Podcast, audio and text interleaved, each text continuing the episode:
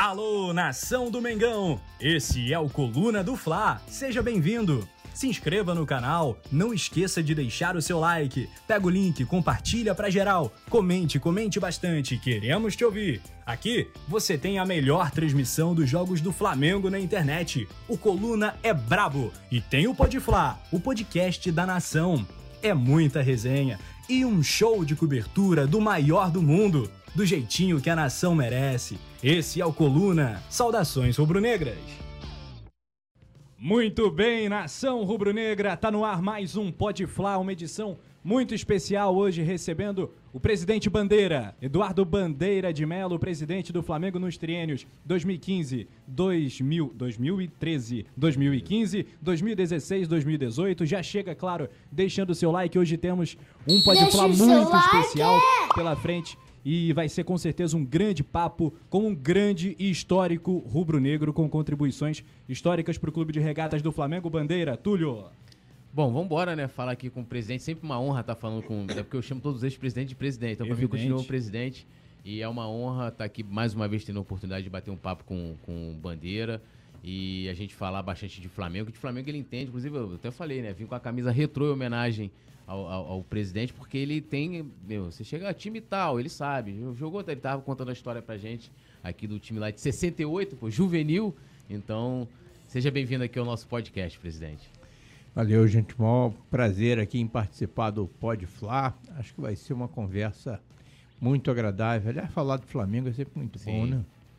O maior, ídolo do, o maior ídolo do presidente é o Dida, né? Não, o meu maior ídolo é claro. Tirando de... o Zico. O Zico não, não é, entra é, nessa conversa. Zico é off concurso, mas é, o meu ídolo da infância mesmo era o Murilo, lateral Murilo. direito.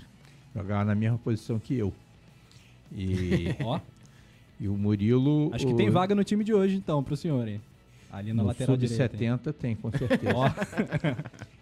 Mas o Murilo era o, aquele lateral, foi o precursor dos laterais ofensivos, né? Então ele Inclusive, ele era criticado pela crônica esportiva, porque ele se mandava para frente quando o time estava perdendo. Eu adorava aquilo, né? O Murilo ia para frente eu ia junto. Né?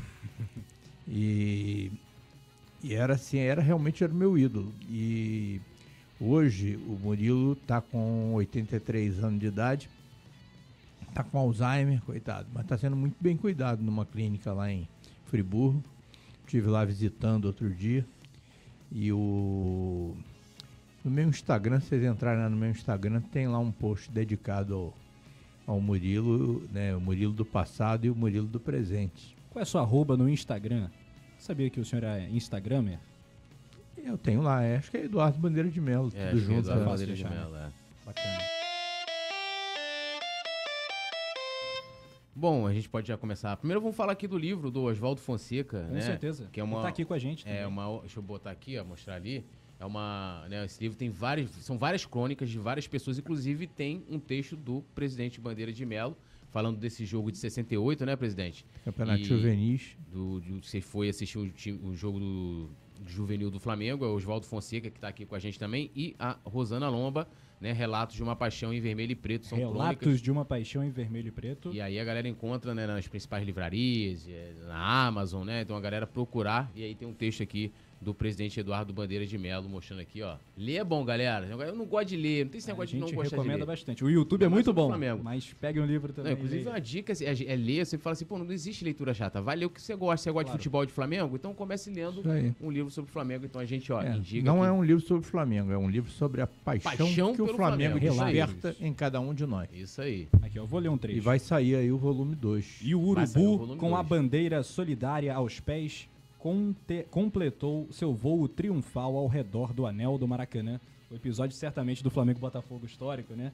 Aqui contado no livro. Muito bem. Qual é a sua pergunta inicial, Túlio? Bom, eu vou começar falando da, da chegada do presidente é, ao Flamengo em 2013, chegada que eu falo ali para a gestão, né? Até porque o presidente já participava é, como conselheiro, como sócio do clube. É, no Rodrigo do, no livro do Rodrigo Capello tem ele conta ali o futebol como ele é ele conta, dá alguns bastidores ali sobre a reestruturação do Flamengo.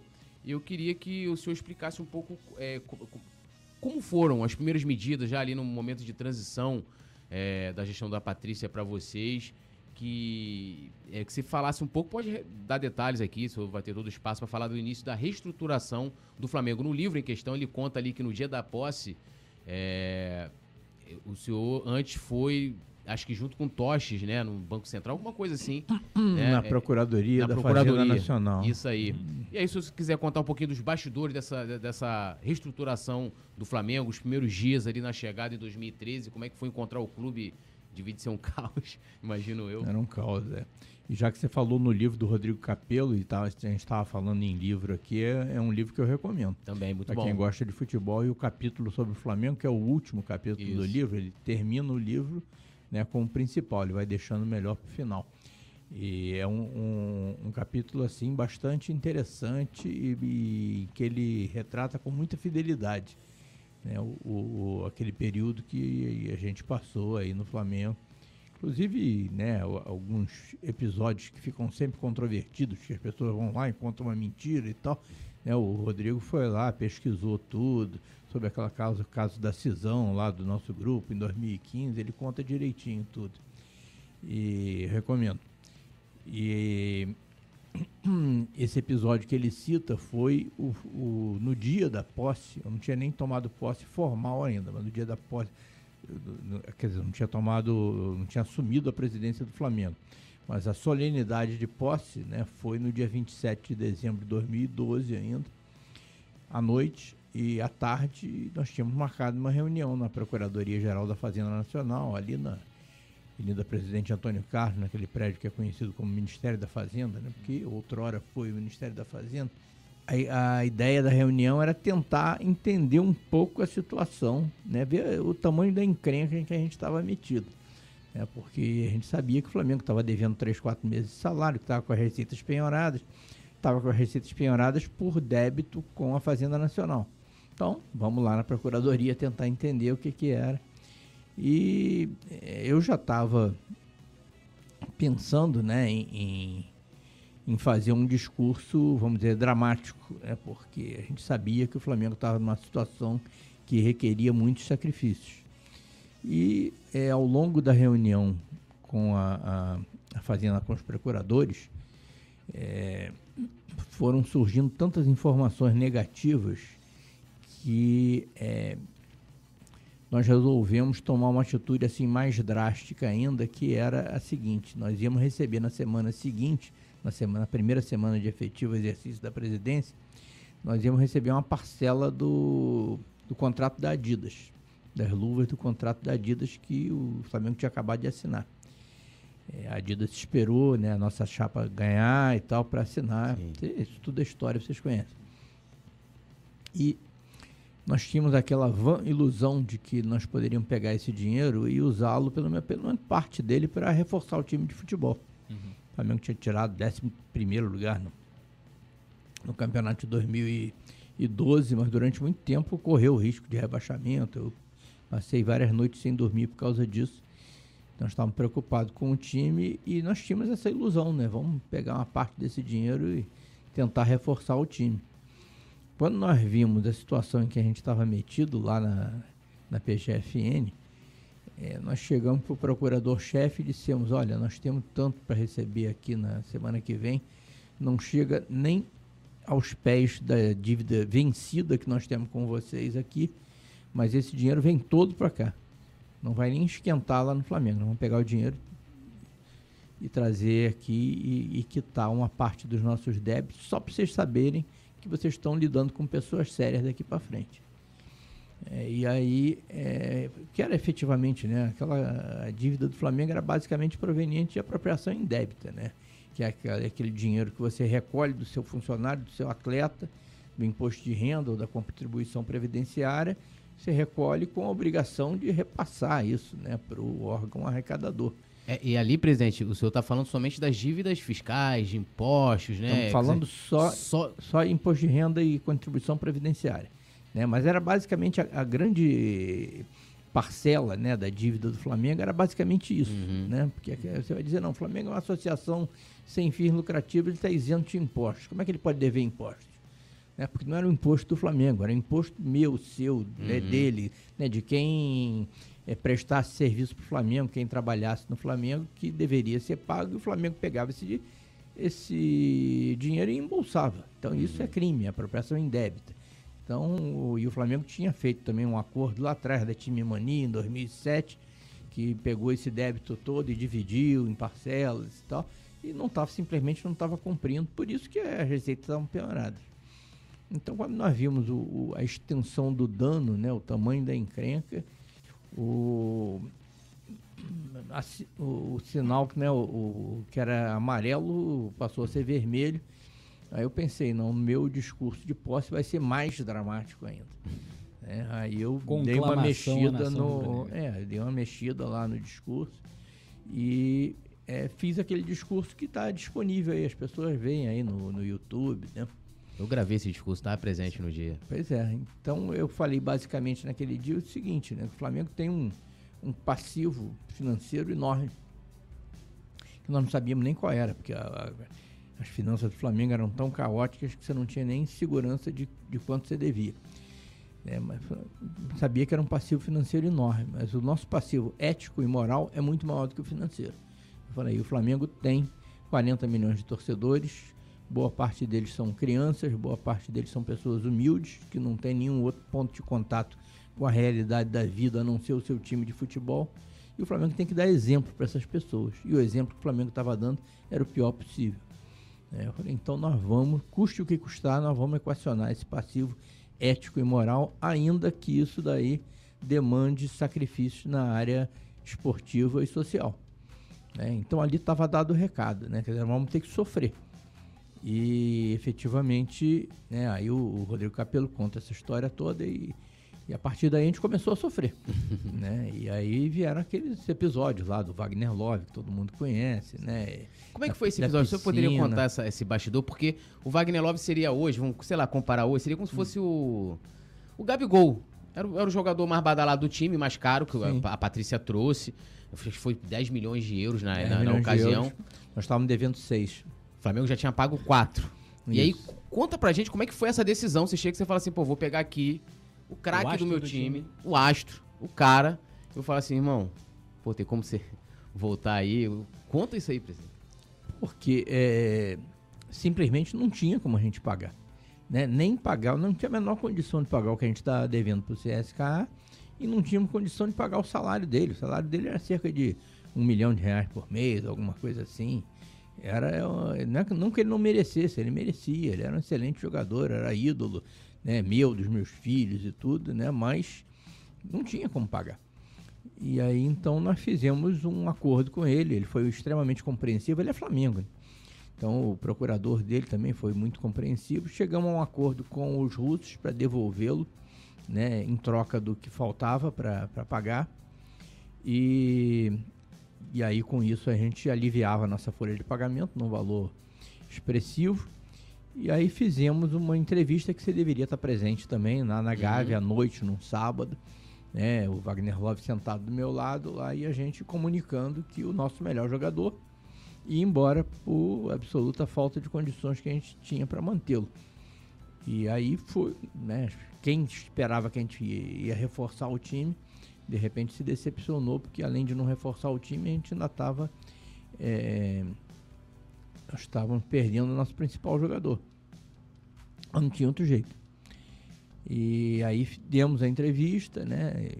Sábado à noite, fui embora para casa. Eu tinha lá três semanas de presidente, no máximo.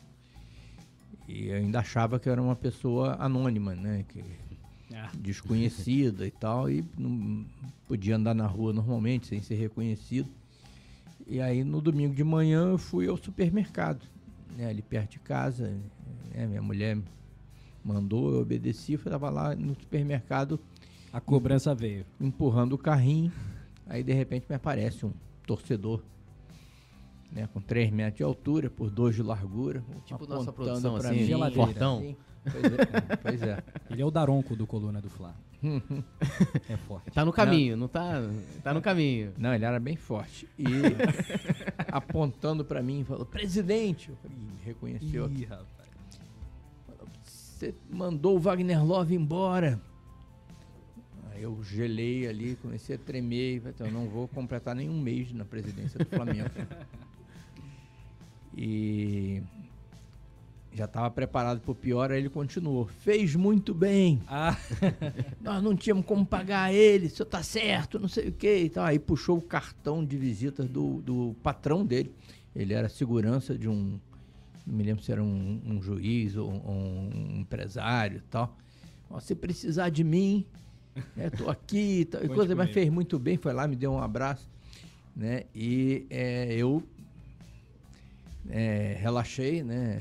E aí vi que a torcida ia comprar nossa, o nosso barulho. Né? É, mas houve muita desconfiança, até por parte da mídia, pelo histórico do Flamengo, né? Também, de certa forma, é, para esse início de trabalho, que era um resgate né, da credibilidade do Flamengo, enfim. Isso. É, quais episódios você se lembra, assim, de maior desconfiança, assim, ou na imprensa, ou da torcida?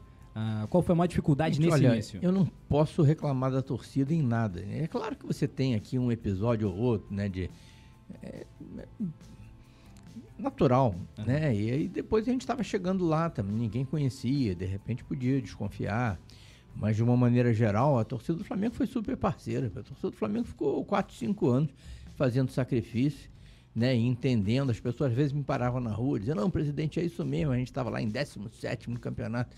É isso mesmo, nós temos que resgatar a nossa dignidade.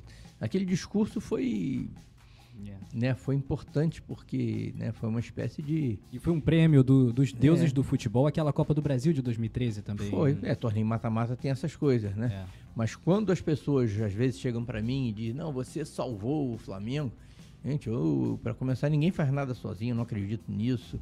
Né? Não existe essa coisa de salvador da pátria.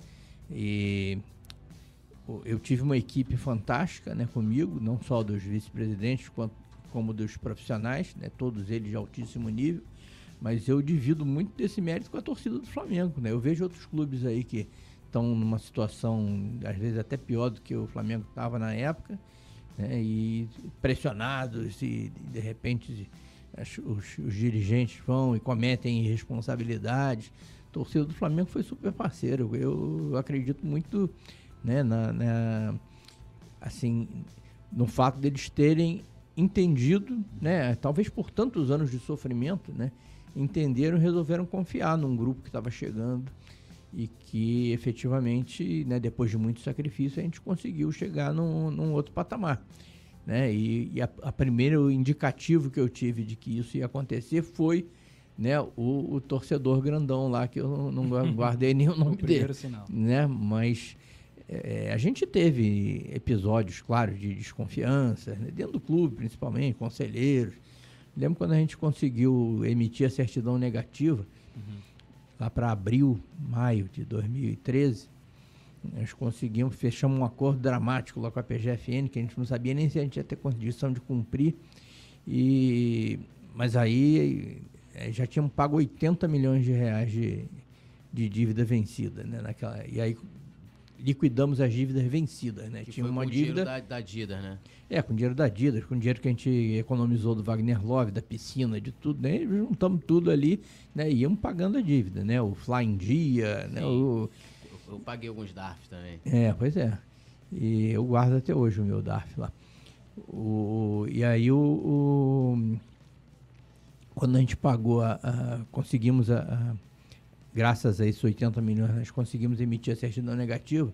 E com a certidão negativa, você tem direito de acessar recursos da lei de incentivo ao esporte e é, obter patrocínio de empresas estatais. Aí nós fechamos o contrato com a Caixa, Caixa Econômica. Econômica. Né? E a Caixa Econômica dava para a gente, naquele contrato, 25 milhões por ano. Aí teve um conselheiro do Flamengo que escreveu naquele linha de passe rubro-negra, você conhece, né? Sabe o uhum. que, que é isso, né? É, disse que eu era um otário, porque eu estava pagando 80 milhões de dívida para ganhar 25. Ele fez a conta, 80 é maior do que 25, que esse conta, cara é um otário. É. Né? E tinha aquelas acusações também, que é, boa parte dos acusadores estão aí hoje no, no Flamengo mandando né, dizendo, é, eles é, você está trocando dívida pública por dívida privada. Você lembra dessa? Aham, lembro. Isso é uma idiotice assim meridiana, trocar dívida pública, como se o Flamengo tivesse dívida pública. Quem tem dívida pública é o, o setor público. Né? O Flamengo devia ao setor público por apropriação indébita. Então, provavelmente quem dizia isso, que a gente estava trocando dívida pública, que a gente estava sacando né, empréstimos em banco para poder né, pagar a nossa dívida com o governo e eles achavam que isso era uma besteira porque o, o, considerava que uma maneira boa de se financiar era atrasar impostos, né? Era atrasar não, não recolher os impostos, né? Do qual você era um fiel depositário. Então tinha muito essa coisa, né? Estão trocando dívida pública por dívida privada. Até na campanha de, de, de presidência de, de 2015, Foi. né? Teve lá um candidato que veio com essa, né? Vocês estão é um absurdo. Três anos depois ainda, ainda, ouvíamos isso, né? Tem gente que a cabeça dura às vezes demora a entender, né? É, ou de repente não entende até hoje. Né? Também. Né? É. Mas é isso aí, né? Reação a gente sempre tem. Na imprensa também, teve jornalista que não acreditou, né? Então, não, isso daí é fogo de palha, não, não. quero ver até na hora da primeira derrota, vamos, vamos esquecer isso tudo. Foi passando tempo, foi passando tempo, foi passando tempo, né? Acho que hoje acho que eles acreditaram que é, que tinha gente séria lá. É, é assim, há uma, uma, vamos dizer assim, uma tentativa muitas vezes de diminuir a sua participação dentro desse processo de reestruturação do Flamengo, que eu acho extremamente injusto. É, qualquer pessoa, acho que aquele grupo ali inicial, né? A gente vai falar depois desse, dessa, dessas divisões e tal, foi muito importante para o Flamengo em todo sentido. E, e, e, a chegada do senhor, por mais que tenha sido depois, né, ali, dali da situação do, do Valim, da impugnação do Valim e do Landim, para quem não lembra, é, foi importante, porque havia uma dificuldade né, para encontrar um outro nome. Eu, eu, tinha alguns nomes que não podiam e tal, porque aquela coisa toda, o senhor cumpria os requisitos na época. Eu queria que o senhor explicasse para gente, no papel de presidente, é, é, o que, o, onde você participou, principalmente nesse início, em que o Bandeira, como presidente, foi importante para essa reestruturação. Talvez, se quiser especificar um episódio ou vários episódios aqui, é, ou uma decisão tomada que o senhor poderia ter, por exemplo, falar, vou pegar esse dinheiro aqui da Adidas e vou comprar jogador, não vou devolver o Wagner Love, poderia ter feito o contrário se fosse aí na onda desse candidato de 2015 que achava que, né, sobre essa questão da dívida. Mas é, é, onde o papel do Bandeira presidente naquele início ali foi, foi extremamente importante que a gente, e talvez demonstre para os outros, que a, tem coisas que aconteceram que a gente não viu, é, que mostra o papel da sua importância ali naquele processo de reestruturação. Que fala é. muito do nome do Ruben Osh no início, de que ele, não sei quem mais, abriu as portas de Brasília. Tem vários papos assim. Eu não sei, eu não estava lá, são coisas que a gente ouve é, é, nos bastidores, né? É, o, bem, Túlio, eu não estou é, interessado em ficar enaltecendo a minha participação e tal. Eu acho que o presidente tem o papel de, de presidir, tem o seu papel lá estatutário né, de liderar, de coordenar uma equipe, né? Eu acho, eu sempre disse que o, o aliás já falei isso hoje inclusive, né? Eu não fiz nada sozinho. Acho que é, todos tiveram um papel relevante, né? A, a equipe do, dos vice-presidentes, dos profissionais é, e da torcida, né? Tiveram um papel super importante nisso. É claro que tem coisas que tem que ser o presidente, né? Se não fosse eu, o outro que estivesse no meu lugar teria que fazer. Então tem determinadas situações, principalmente de representação institucional e tal, que se não for o presidente não acontece. É, então uma coisa que eu tive que me dedicar pessoalmente né, foi a negociação do Profut. Né? Então eu passei dois anos e meio lá nos corredores da Câmara e do Senado para tentar aprovar o Profut. Né? Muita gente não, inclusive dentro do Flamengo, é, é, não acreditava, né? dizia que isso não vai sair e tal.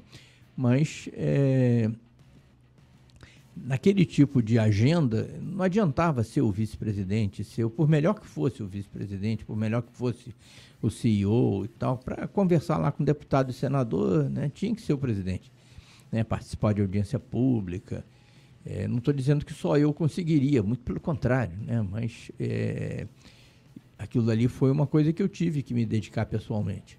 É, os vice-presidentes normalmente eles podem se dedicar aos seus negócios particulares, né, aos seus trabalhos e tal.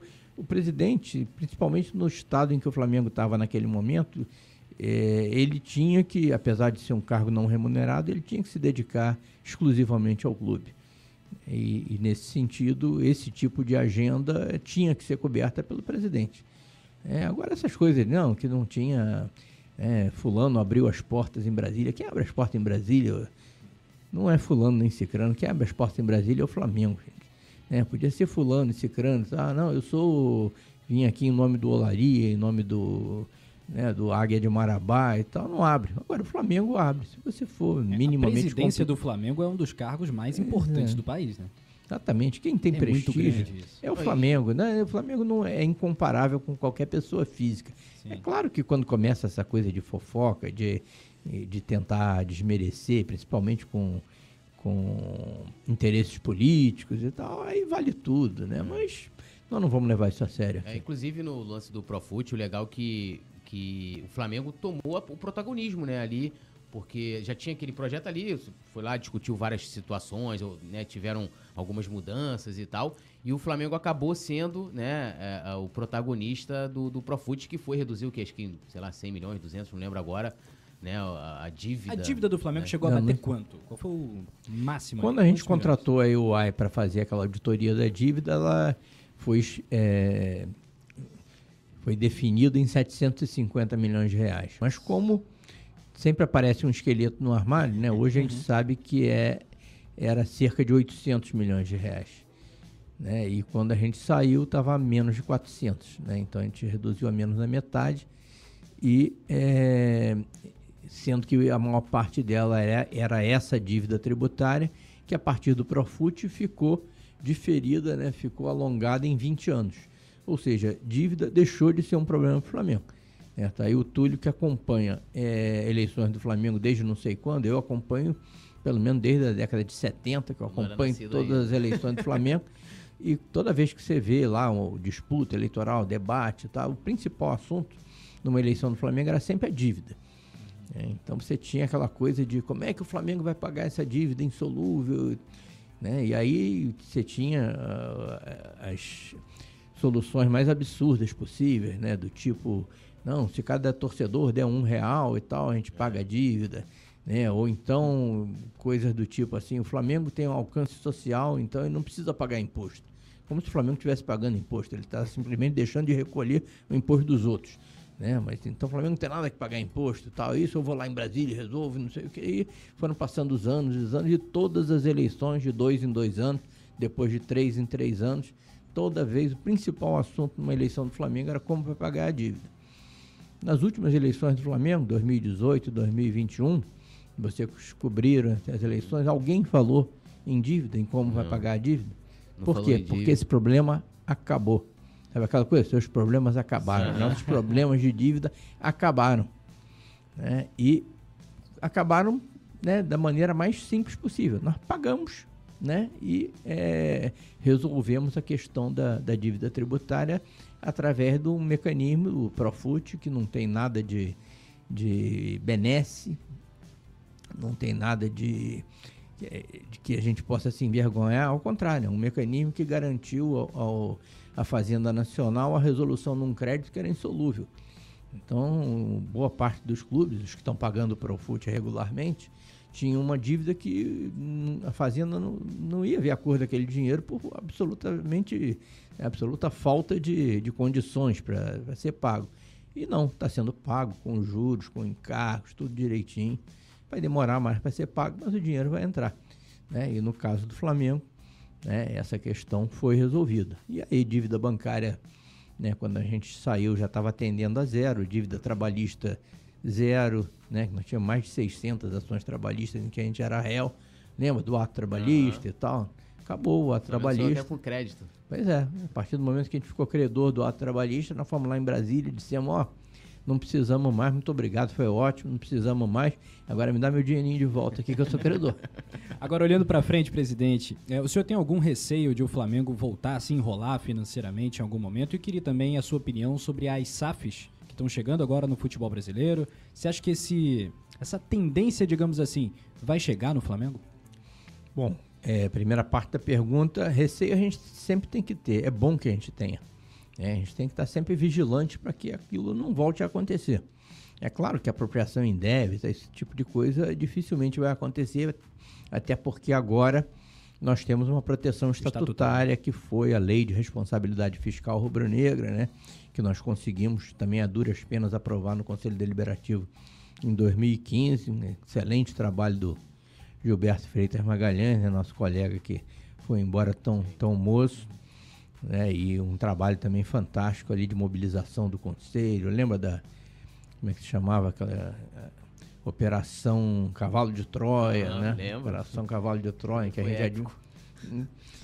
o Rafael Strauss foi super importante naquele momento. Então a gente conseguiu aprovar a lei de responsabilidade fiscal rubro-negra e hoje determinadas vamos dizer, delinquências gerenciais são consideradas infrações graves né, e podem ser punidas eh, com um processo de impeachment, com é, inclusive responsabilização pessoal, chegando até nos bens pessoais do dirigente. É, tudo que estava sendo propugnado como contrapartida do Profut, o Flamengo fez antes, deu exemplo e incluiu no estatuto. Então, esse tipo de coisa, né, nós estamos muito mais protegidos do que estávamos no passado.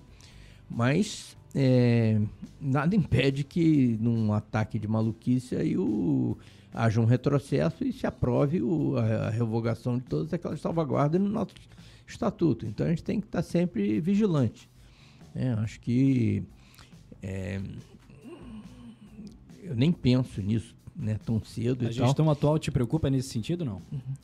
Olha, é, eu acho que a, nós estamos muito longe de ter a situação que a gente tinha em 2012, né? E não acho né, que eles seriam irresponsáveis a esse ponto, né? Não, isso efetivamente não acredito, né? O, o, que me preocupa né, são outras coisas, né? E que a gente certamente vai falar depois, mas é, de qualquer maneira, seja agora, seja no futuro, né? Eu acho que é, é sempre importante que a gente fique é, vigilante para que a, aquele passado não, não ressurja, né?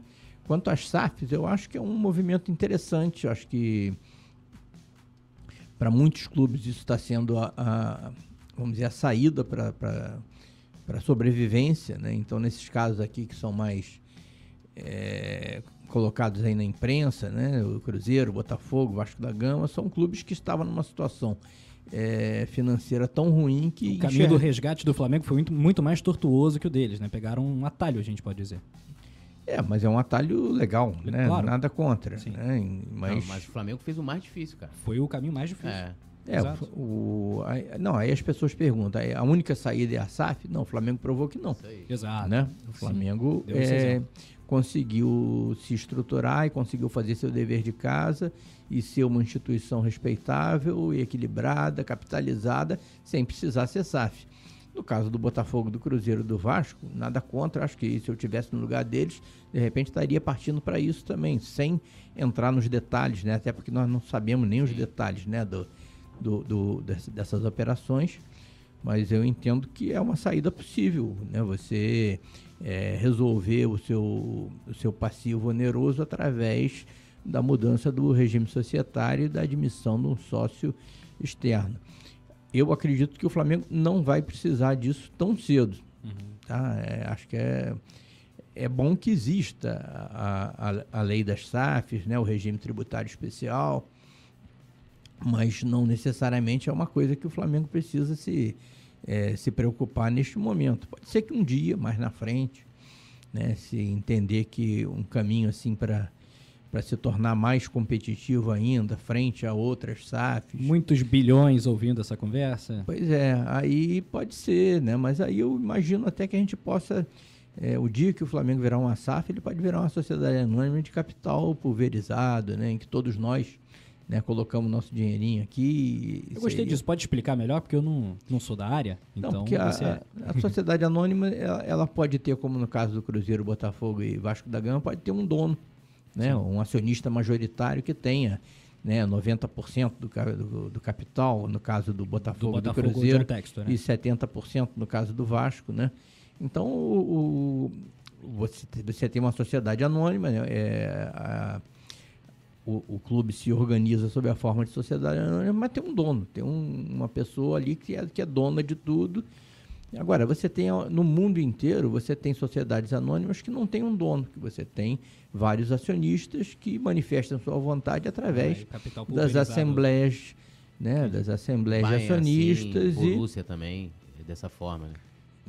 Não, não só no futebol, no mundo inteiro você tem sociedades anônimas uhum. né, de capital diluído. Uhum. E eu fico imaginando daqui, sei lá, 10 anos, 20 anos, quando, quando o Flamengo se interessar em estudar esse assunto, né, acho que o ideal seria que o Flamengo não tivesse um dono, né, que ele tivesse né, vários donos né, rubro-negros de preferência. Bem melhor mesmo. É. Né? Mas isso é conversa para daqui a muitos anos. É. É, presidente, a gente ali em 2013, inclusive, é, é, eu parabenizo muito a, a, a, forma como vocês conseguiram comunicar. Tipo assim, ó, gente, a prioridade não é a gente é, alcançar a curto prazo o sucesso esportivo, né? E por isso que eu acho que a torcida abraçou e entendeu né, é, aquele momento de, pô, nós temos que pagar dívida, então todo mundo campanha de DARF, é, campanhas de regulamentar também o estatuto, né, tentar modernizar também em alguns sentidos. E veio o título da Copa do Brasil de 2013, que eu acho que, é, lógico, além de todo mundo tem mérito, mas eu acho que contribuiu bastante ali com o Maracanã, o retorno né, do Maracanã, foi a torcida. apoteótico aqui, é. foi incrível. Queria que o senhor contasse ali os bastidores, né? Talvez foi o título mais importante da, das suas duas passagens. É, e, e, ali foi um, um momento que é, assim, muito bacana do Flamengo e com um personagem muito bacana que foi o Hernani Brocador, que era um, pra mim... Ah, e foi... o Elias também, né? É, o, o Elias era, Elias. foi craque, né? O Hernani foi. Brocador, o operário da bola, coitado. Ele, o cara, ele não era craque, mas ele fazia gol de canela e tudo quanto é jeito. Eu considero o ídolo do Flamengo, tipo, tá na mesma prateleira que o Obina. Desculpa quem pensa o contrário aí. Concordo. Os dois são estão na prateleira ali, Obina e, e, e Brocador. Souza Caveirão também. É. Uhum. Criou o chororô, pô. É isso. É, mas eu queria que você falasse um pouco dos bastidores ali, da, da, daquela conquista. Quando, assim, qual foi o jogo daquela campanha que você falou assim, pô, acho que a gente vai conseguir um título aí, né, nacional antes do tempo do que a gente estava esperando ali? Olha, é, é competição mata-mata tem essas coisas, né? Vamos dizer, não, o Flamengo era o melhor é, time do, do Brasil em 2013. Não era.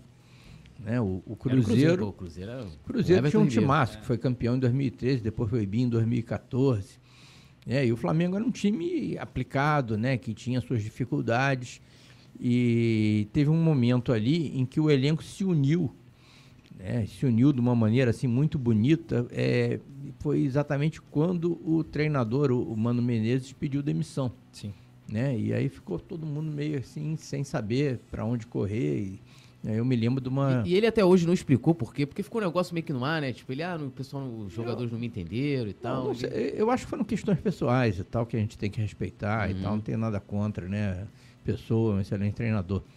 Né? Mas naquele momento, né, meio que deixou a gente assim, meio desestruturado, né? Os jogadores levaram um susto. Aí houve uma reunião no, no, no vestiário lá do, do, do, Ninho do Urubu, em que o, todo mundo falou, né? E aí eu senti que naquela reunião, né, os jogadores, é, o grupo se fechou ali, o grupo se uniu, o que aliás também não garante nada que você vai ganhar o campeonato, né? Mas é condição, pode não ser uma condição suficiente, mas é uma condição necessária.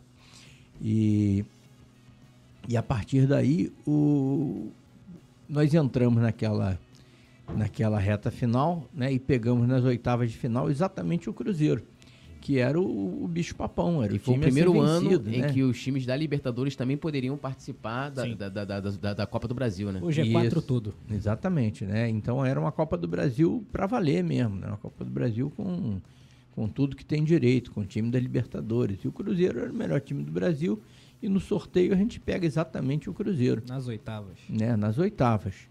Então, o, o, eu imagino que todo mundo estava dando de barato ali que o Flamengo ia cair nas oitavas e bola, vamos nos dedicar aí ao Campeonato Brasileiro, a tentar sair do, do, do rebaixamento. E, e aí, naquela decisão com o Cruzeiro, né, nós fomos jogar lá em. O Cruzeiro era tão bom que tinha o Everton Ribeiro é, do lado dele. É verdade. E fomos jogar lá em, em Belo Horizonte. E, e, saímos perdendo de 2 a 0 do Cruzeiro com aquele golaço do Everton Ribeiro, né? Que dá aquele balãozinho no Luiz Antônio. É. Né, um gol assim antológico. Né? Eu fiquei ali morrendo de inveja. Como é que é? Esse time aqui tem esse menino jogado... é bom, esse Everton. Deixa eu anotar aqui. Ó. Já, já deixou é. anotadinho, né? No já caderninho. Ali, é. E aí eles fizeram 2 a 0 e nós, felizmente, conseguimos no segundo tempo fazer um golzinho lá do Carlos Eduardo. Opa! Né? E naquela época o gol fora de casa valia, valia mais do que o gol dentro de casa. E aí saímos de lá com aquele placar de 2 a 1 um contra né? e íamos jogar o jogo de volta né? aqui no Maracanã. E com chances, né? mas de qualquer maneira era o Cruzeiro, né? era um, um timaço. E aí fomos para aquela partida, né? Foi um jogo assim de muita raça e ganhamos de 1 a 0 no né? campo Com... e na arquibancada também, né? Porque só foi quem acreditava muito, né? A Eu torcida tava, tava muito. Isso, pois é. Com o gol do Elias, né? Já no finalzinho do jogo. Minuto tipo... 43. Uhum. O histórico minuto 43. 43, é. 43 é um, é um número bom, né? É, um número é. bom. E, e aí, o, com aquele gol do Elias, né? E, e, e o gol do Carlos Eduardo fora de casa, a gente se classificou né? Eliminamos o bicho papão. Aí a partir daí veio o Botafogo. Coitado né? do Botafogo. o que o Hernani fez com o Botafogo é brincadeira. Que o Paulinho, né? O Paulinho, o Paulinho, Paulinho jogou também. demais. O Paulinho, o, com, esse, o Gilberto, excelente lateral, tá é. no Benfica, né? Sim. Né, o, o, Paulinho desmontou o Gilberto ali, é. né? Então ganhamos de, é, o segundo jogo, né? O primeiro foi 1 a 1 né? E aí no segundo jogo metemos 4x0 no Botafogo. No Botafogo do Sidorf, né? O Sidorf, devia Botafogo. olhar para outro lado e falar, pô, esse time aí que, eu, que é o bom, né? É, o Botafogo devia tinha sido campeão carioca naquele ano, é. né? Que tinha um time poderoso, né? Tava na, muito na nossa frente no Campeonato Brasileiro. Sim. Né? E, e, e ganhamos de 4x0 do Botafogo, aí passamos para semifinal, Goiás. e aí veio o Goiás, né? E aí, depois do Goiás, veio o Atlético Paranaense, né, que era um time também que tinha o Marcelo Serino em excelente forma, né, tinha o Everton. Ederson.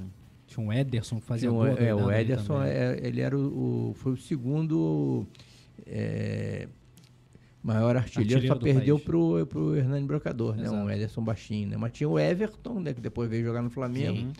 e tinha o, o Marcelo Serino que estava jogando um bolão também, né, aí fomos lá para aquela para aquele jogo de ida lá na Vila Capanema. Vila Capanema. Né? O, o, Marcelo Cirino fez o primeiro gol deles e nós fizemos o gol do Amaral lá Amaral. de Grande Pitbull, Pantera. De é. fora da área, o Amaral com as trancinhas vermelhas é. e pretas, né? É. Lembrando até o Wagner Love, né? Wagner pois é. E aí... Que patada, o, que golaço. Viemos para cá, né? Podendo né, ganhar o jogo aqui na, no Maracanã. Aí foi isso que você falou, né? Aquele, né? O Maracanã lotou, né? E e acabamos ganhando de, de 2 a 0 né, com o gol do Elias e do Brocador, Brocador. né? Fez o gol, depois fez assim. É. Acabou, acabou, acabou. O, o, senhor mantém contato com algum daqueles jogadores daquele elenco, ou até do atual elenco que acabou sendo contratado na sua gestão? Como é que, como é, que é a sua relação hoje com, com, os, com os atletas, ou aquele time de 2013 também? Não, olha, não, não, não mantenho relação. É, o, o, atual elenco eu nem procuro por razões óbvias, né, uhum. né, né? Eu sei que tem vários ali que, que, que, gostam muito de mim, eu gosto deles, alguns que vieram da minha época e tal, mas aquela coisa, eu não procuro porque eu não quero criar problema. Todo mundo sabe que a torcida, que a direção do Flamengo não gosta de mim, então eu, eu evito. É, tenho certeza que, que eles sabem que estão no meu coração e tal, que eu estou torcendo uhum. por eles, mesmo os que vieram depois. Né? E eventualmente eu encontro com um, assim, às vezes no shopping e tal, aí a gente bate um papinho rápido, mas não, não procuro é, conversar muito nem me aproximar para por razões óbvias também, né? Do time de 2013 também que eu me lembro assim, não, não tenho assim nenhum contato, né? Tá, estão todos aqui no meu coração também. É, o, o, meu contato é mais com alguns jogadores assim, mais do passado uhum. e tal, que a gente é, inclusive estão me ajudando em outros projetos. É, é, é, podemos entrar em polêmicas ou não? Só se for agora. A gente não, veio aqui pra isso, não, não veio? Na verdade que o presidente... Mas, ó, vamos pedir o like ah, da galera pra se inscrever no Coluna do Fly e compartilhar o, o Pode Fla, que é o podcast da Nação Rubro-Negra pra Nação Rubro-Negra. Polêmica número um. Não, primeiro falar, o presidente falou né, dessa situação aí do, do, do da, da, direção do Flamengo, que é, parece que não gostam uma, de uma cisão que começou lá em 2015, né? Que tenta, o, o Rodrigo Capello acaba relatando um pouco lá no, no, livro aquela situação. Eu lembro que eu fazia as entrevistas, eu fui perguntando para todo mundo, né? E aí, qual a sua versão sobre a cisão? Porque o pessoal falava de um lado, falava do outro uma coisa. É, e aquilo não passou, parece que dali, né? Teve a eleição, o senhor foi reeleito, depois é, é, o Landinho foi eleito. E me parecia, pelo menos ali no início, é, lá em 2012, que havia uma grande união. E até o senhor também mantinha uma relação extra-Flamengo com o próprio Valim, né? Eu queria saber se isso, assim, se hoje não tem relação com ninguém, se daquele grupo lá, do, da, da, da Chapa Azul original, né, vamos colocar assim, não ficou nenhuma relação com o Landim também, o senhor é, se afastou, é, geral, não tem hoje qualquer tipo de relação? Chapa Azul original majoritariamente ficou comigo, concorreu junto comigo em 2015, ganhamos a eleição com larga margem e, e eles ficaram comigo até o final de 2018, né? Isso é a maior parte da chapa azul original. Aqueles quatro ou cinco que, com todo direito, né? Porque todo mundo tem direito de abrir uma dissidência e concorrer contra. É, aqueles efetivamente, né? Eu não tenho é, nenhuma relação por razões que você que frequenta ali o Flamengo sabe muito bem, né? E, mas é isso aí. Eu acho que o Rodrigo Capello é, descreve muito bem aquela questão. Ele ouviu várias fontes, né? E ouviu um lado, ouviu o outro, né? E desmontou aquela mentira de que ah, não, não cumpriu um acordo, né? Lembra disso é, que foi falado e uhum. tal? É, acho que isso daí acho que já está meio que superado porque é o tipo da coisa que não se sustenta, né? Então acho que o, o, Rodrigo conta bem a, a, história, né? Inclusive como que eu fui chamado a concorrer à reeleição, é que não estava nem no polêmica, né? planos, né? Porque né? tinha umas declarações é, de que é, foi o Valim, que inclusive vocês trabalharam juntos. É, depois falaram que foi o Strauss. De repente você pode até explicar. Com o Valim acabou a relação, não tem mais nenhuma desde 2015. Foi o Strauss que, que me chamou para ser uhum. candidato a presidente em 2012. Não, o que aconteceu foi o seguinte: a chapa era encabeçada pelo Valim, com uhum. o Landim de vice, né? Eu era um apoiador da chapa. Eu, era, eu simplesmente ia votar naquela chapa. Né? Eu nunca trabalhei com o Valim diretamente com ele lá no BNDES. Nós trabalhávamos na mesma empresa, mas é, nos conhecíamos assim de maneira assim mais distante.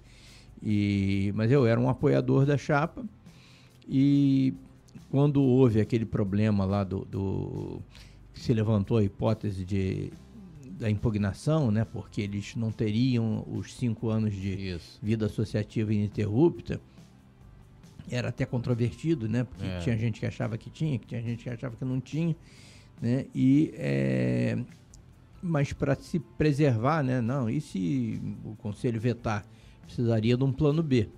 Aí foram procurar alguém que, dentre os apoiadores da chapa, que eh, preenchesse as condições. E o, o, Rafael Strauss frequentava, né? Ele não era um cabeça do grupo, mas ele frequentava lá, ajudava lá na, nas reuniões. E quando levantaram essa hipótese, não, quem poderia ser o plano B? Aí foi ele que falou, não, eu conheço uma pessoa né, que está apoiando a chapa, que é do BNDES, né, que tem mais de 30 anos de vida associativa ininterrupta, que é Flamengo doente, torcedor de arquibancada, comprou título de sócio proprietário para todos os filhos e tal.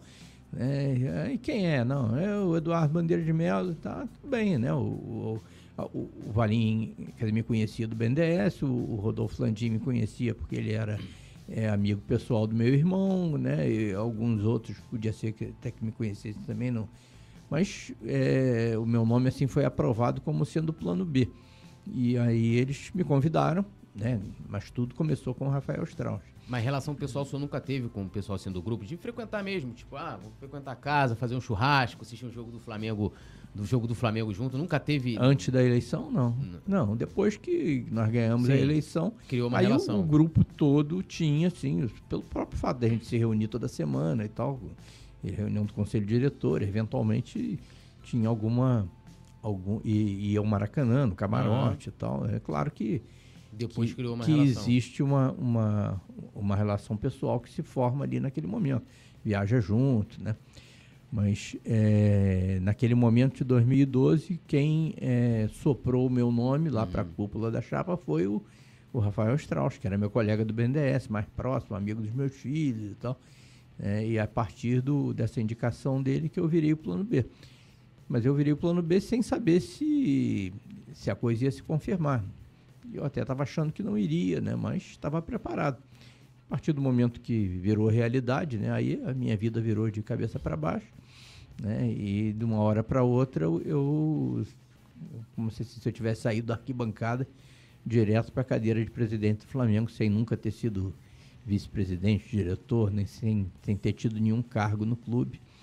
E, e, passei a ser presidente. A partir do momento que você passa a ser presidente, né, e você está preparado para isso, você procura ser o, o melhor possível naquela. Como tudo na vida que eu faço, né?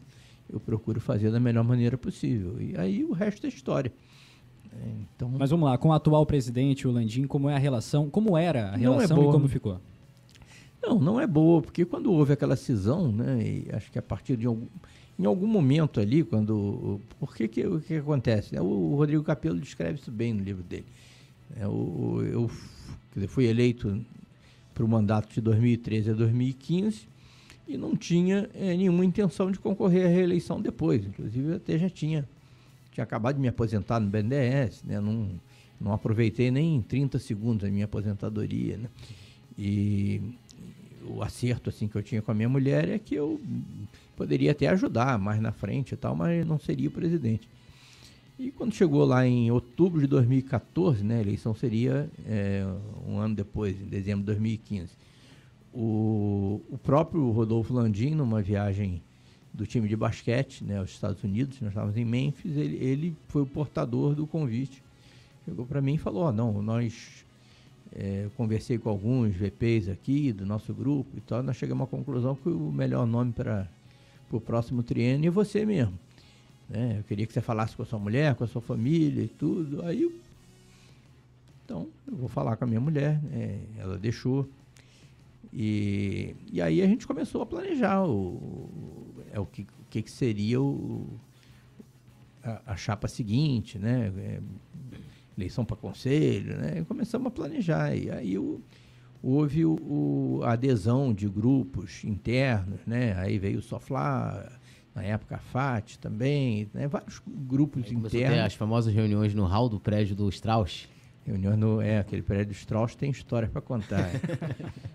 o salão de festas dele, né? Então teve, inclusive, reunião lá no salão de festa do Rafael, teve reunião em escritórios de, de, de outros é, é, não no Flamengo, porque era uma reunião de chapa, né? Sim. Mas, então começou a se planejar isso tudo, né? E aí só que quando chegou em fevereiro de 2015, né, houve a saída né, daquele vice-presidente que me ofendeu num grupo de WhatsApp, né? E, e disse que ia embora e que ia formar uma chapa para ganhar desses né, ele baixou o nível, né? Foi mal, muito foi, mal educado. foi o BAP, em fevereiro de 2015. 15, pois é. Ele disse, não, eu vou sair, vou, te, vou levar comigo né, o Lantinho, o Gustavo, o Tostes, o Valim. Acho que é só isso, né? E, e vou formar uma chapa e tal, e vou ganhar. Né? Aí, mas só que foi passando o tempo e esses quatro que ele nomeou continuaram lá com a gente, né? E não deram nenhuma indicação de que iriam sair. E isso né, o, o planejamento da, do segundo mandato, né, continuou de vento em popa. As pessoas trabalhando, quando chegou na, nas vésperas de inscrever a chapa, aí eles vieram com a notícia, não, efetivamente nós vamos, é, nós queremos é, concorrer, nós, quer, nós, queremos que você desista. É, e eu falei, gente, eu não, se me pedisse isso há um ano atrás, eu não precisaria nem desistir, porque eu não ia concorrer. Mas, né, neste momento, é, já está todo mundo trabalhando para minha candidatura, já recebi apoio, né? E não iria desistir para atender um capricho de alguém que me ofendeu. Né? Então, aí sim que eu não, não tenho nenhuma motivação para desistir. Aí, então tá bem, então vamos, vamos resolver dentro do grupo quem que vai ser o candidato. Aí, tá ótimo, aí fizemos uma reunião lá Acho que o, o Capelo conta isso tudo aí. Fizemos uma reunião no, no escritório do Vrobel em que todo mundo votou e todo mundo ficou comigo, menos os quatro. Aí, então tá, então nós vamos formar uma chapa dissidente, vamos concorrer contra vocês, mas tá tudo bem e tal. Tudo bem, democrático, isso aí é, é, é da vida, né? É assim que se resolve as questões né? dentro de uma instituição democrática. E aí eles formaram uma chapa, na época era chapa verde, chapa verde. né?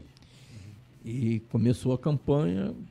Quando eles perceberam que iam perder, aí começaram as baixarias, né? Aí começaram a, aquela coisa, não, ele descumpriu um acordo, né? E tinha aqui um acordo aqui que não iria concorrer, né? E descumpriu e coisas do tipo do que você falou, não, não mandava nada, era uma rainha da Inglaterra, era, né? Era, aí começaram a né? baixar o nível mesmo. E nesse, nesses casos, o que, que você precisa fazer? É deixar o sócio decidir. Aí o sócio decidiu, nós ganhamos por larga margem. E assumimos o segundo mandato. É, na época, inclusive, eles criticaram as projeções financeiras que a gente fazia para apresentar aos sócios. Né?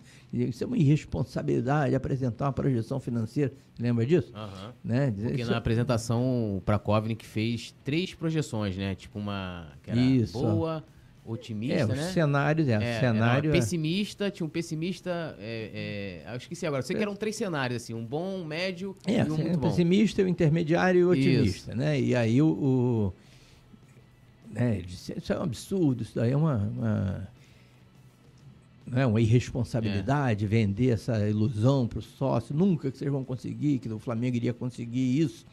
Né? E passou o tempo e a gente conseguiu muito mais do que o otimista. Sim, né? é, até passou aqueles números todos, se hum. a galera for pegar, é, os números foram maiores até. Pois é, então, é, mas aí o, os sócios do clube avaliaram né, e, e, preferiram votar na chapa azul.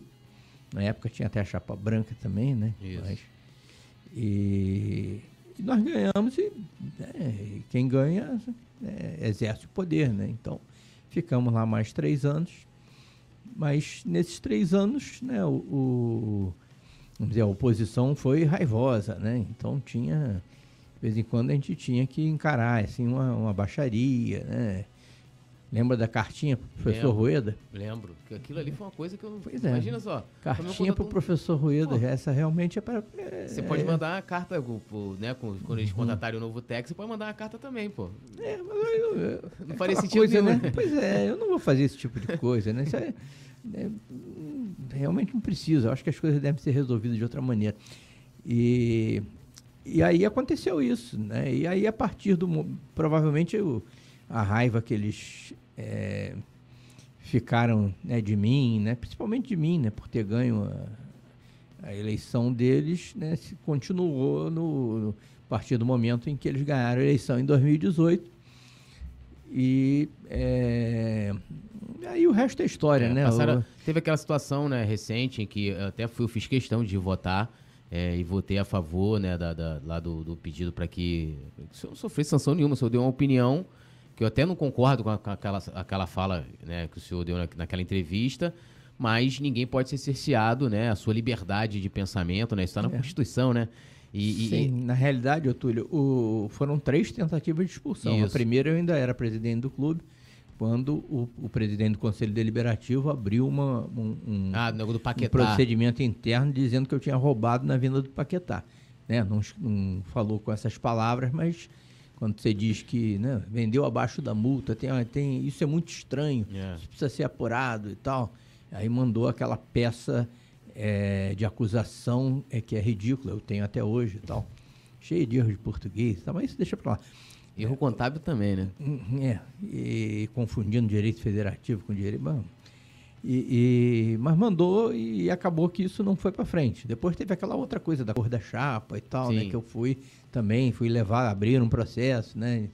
E, e, diziam claramente que era uma suspensão que poderia levar à expulsão.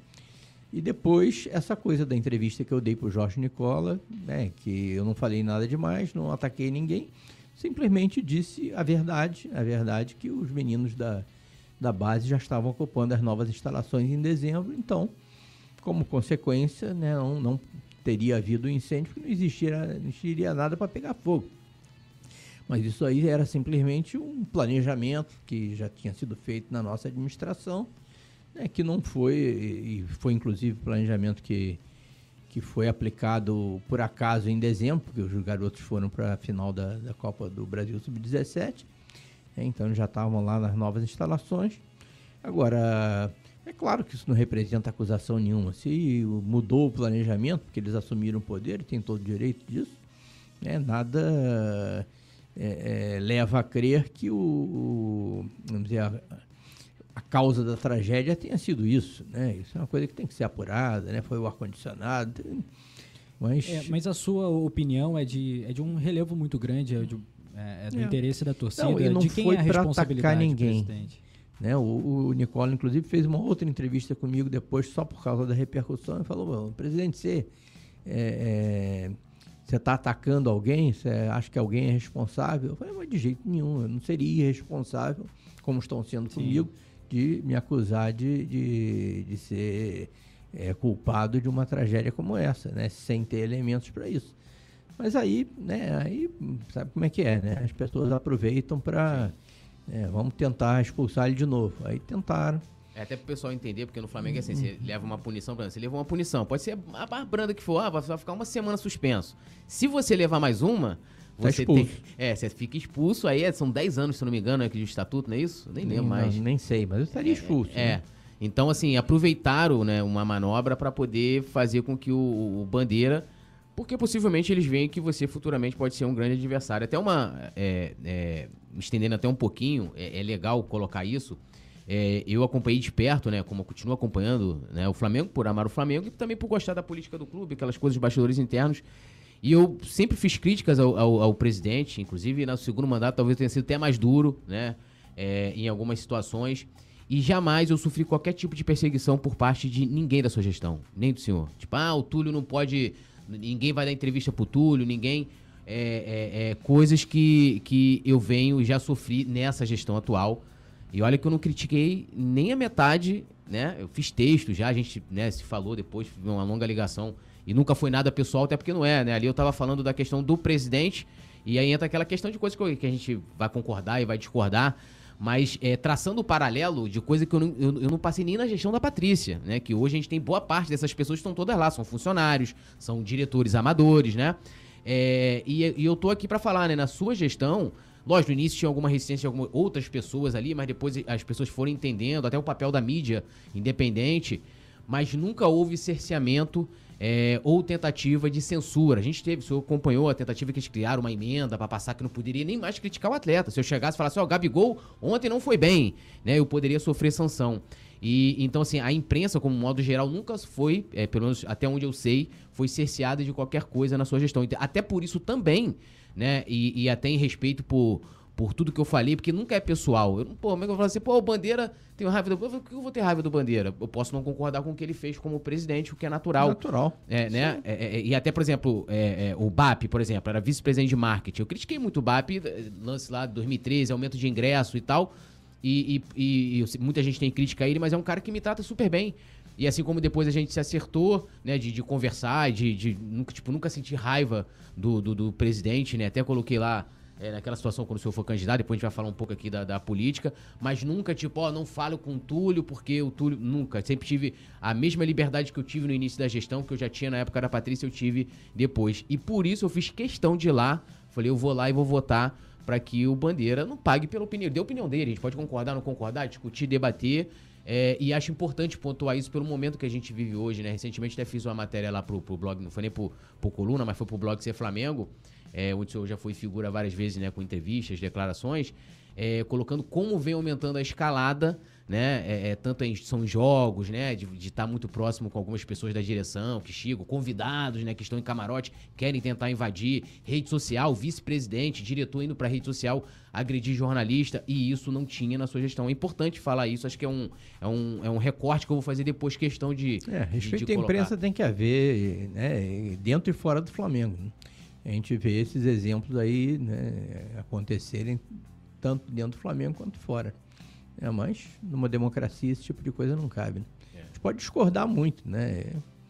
Eu é, sempre digo aqui, eu, eu, depois de passar da minha a minha administração no clube, os meus seis anos, eu vejo assim que a minha relação com a imprensa foi a melhor possível. Sim. Né? 99% dos profissionais que lidaram comigo, né, tenho, eu tenho até hoje uma relação de respeito, alguns até de amizade, admiração, com certeza, né? Claro que toda unanimidade é burra, né? Não pode ser 100%, mas 99%. Inclusive, aprendi muito, né? Eu acho que os jornalistas esportivos estão evoluindo muito, assim, na parte é, técnica, né? Cada um se especializando numa, num setor. É, e, é, sinceramente, nada, né? O, quando você olha e tal e faz um retrospecto, você vê que o saldo da, da minha relação com a imprensa foi altamente positivo. Vem é, o hat-trick, o terceiro mandato, a terceira tentativa. É, existe essa possibilidade? O Túlio falou que você pode ser visto terceira como uma tentativa de me expulsar já teve. Eu é. pedi música no Fantástico. Muito bem. Existe a Mas... possibilidade do Bandeira voltar a ser candidato à presidência do Flamengo? Não, não existe. Eu posso até. É, Só ficar eu... gravado, presidente. Não, eu já gravei isso tantas vezes. Okay. Pode pegar lá, várias. Mas o, não existe essa possibilidade. O, eu tenho eu continuo né, apaixonado pelo Flamengo, continuo torcedor de arquibancada, como eu sempre fui, continuo sócio torcedor, continuo anjo da guarda e quero continuar participando, tanto que eu não queria ser expulso, porque eu quero, eventualmente, quando eu quiser participar da política do clube, eu posso é, perfeitamente participar de um projeto, né, para é, de alguém, assim, de, de, um, de um grupo que queira retomar os ideais da chapa azul, os nossos princípios, valores de profissionalismo, impessoalidade, né, respeito ao, ao, ao, à torcida, ao sócio, ao sócio aferrio, ao sócio torcedor, né? Então, esse tipo de, de, de, coisa eu acho que eu poderia perfeitamente em alguma pasta, alguma vice-presidência, de um projeto. Né? Eu não gostaria de ser protagonista. Né? Quem escolhe o vice-presidente né? É, é, é será o, o, futuro presidente. Né? Nós, nós, temos que primeiro definir, ter um grupo né? E, e, aí levantar esse assunto, discutir isso entre os sócios, entre os torcedores, né? vir aqui, conversar. Sim. Mas eu sentar naquela cadeira de novo sinceramente eu não pretendo, tá? Eu, eu não tenho direito de pedir isso para minha família. Eu até encararia, assim, eu pessoalmente, porque essa perseguição que, que eu estou sofrendo, né, que eu sofri dentro do clube, que eu continuo sofrendo fora do clube, né, e isso tudo um dia vai vai estar tá esclarecido, mas ainda não está. Então, esse tipo de sofrimento eu não posso exigir que a minha família continue tendo ou que volte a ter. Então, é, concorrer à presidência, eu não vou não, pode gravar. Beleza. É, e, o senhor falou na questão do Ninho, né? É, essa, esse é um desdobramento, aquela tragédia que recentemente até né, a sua defesa tentou né, pedir a, a, Tem um termo técnico, seria extinção do, do, do processo, né? E, e, isso acabou sendo negado. O senhor foi, acabou virando réu né, nessa, nessa, nessa ação. Eu queria que o senhor, Sim, eu sou réu. É, é, que o senhor é, é, falasse sobre isso, o senhor acha justo. É, lógico, isso é um assunto que Acho que daria para fazer só um podcast só sobre isso, para poder explicar é, é, é, sobre essa questão. Mas eu queria saber se o senhor acha que, é, que foi justo aquela, essa decisão, né? É, quais são os passos? Túlio, absolutamente não é justo, uhum. é incompreensível, né? Quem, se você perguntar, traz um, vários advogados aqui para discutir esse assunto, né? Não, não, não faz o menor sentido. Várias coisas que foram levantadas na época da tragédia né, por conta da comoção toda, uhum. que é uhum. mais do que compreensível, né? Dez crianças né, morrendo daquele jeito. Né, várias coisas estão superadas. Eu, o que eu recomendo assim para quem quer se aprofundar sobre essa questão é que leia o processo. O processo é público. Tá? No processo tem, por exemplo, o parecer da maior autoridade em direito penal do Brasil, que foi professor de todo mundo aí, né, e que desmonta qualquer acusação que venha a ser, ser feita é, em cima de mim. Eu não era mais o presidente do clube quando aconteceu a tragédia. Uhum. Eu é, deixei dois centros de treinamento prontos, um para base e outro para profissional, já estavam prontos. Né? E, o, e o, o que ficou para base já estava sendo utilizado em dezembro. Então não faz o menor sentido. E mesmo tudo aquilo que foi levantado e tal, se você lê o processo, você vê que a, as acusações vão sendo reduzidas a coisas assim que não fazem muito sentido. Então, eu tenho certeza que isso, na fase aí de instrução do processo, né, junto ao, ao juiz responsável, né, isso tudo vai ficar esclarecido. Mas são mais de três anos de muito sofrimento. Né? Minha família sofre muito com isso, né? sofreu muito com isso. Já tivemos, é, é, eu não quero entrar aqui em detalhes pessoais, uhum. mas é, esse tipo de sofrimento, sinceramente, eu não gostaria de. Né, eu gostaria de poupar minha família desse tipo de coisa. Que eu tenho certeza que isso vai se resolver, né, que tudo vai ficar esclarecido. Né? Não é só uma questão de eu achar que né, eu sou inocente porque eu não fiz nada. Realmente eu não fiz nada. Né? Mas conversando com pessoas que entendem disso, com juristas, com advogados, com pareceristas, né? todos eles são unânimes em dizer que é, as acusações não fazem o menor sentido no meu caso.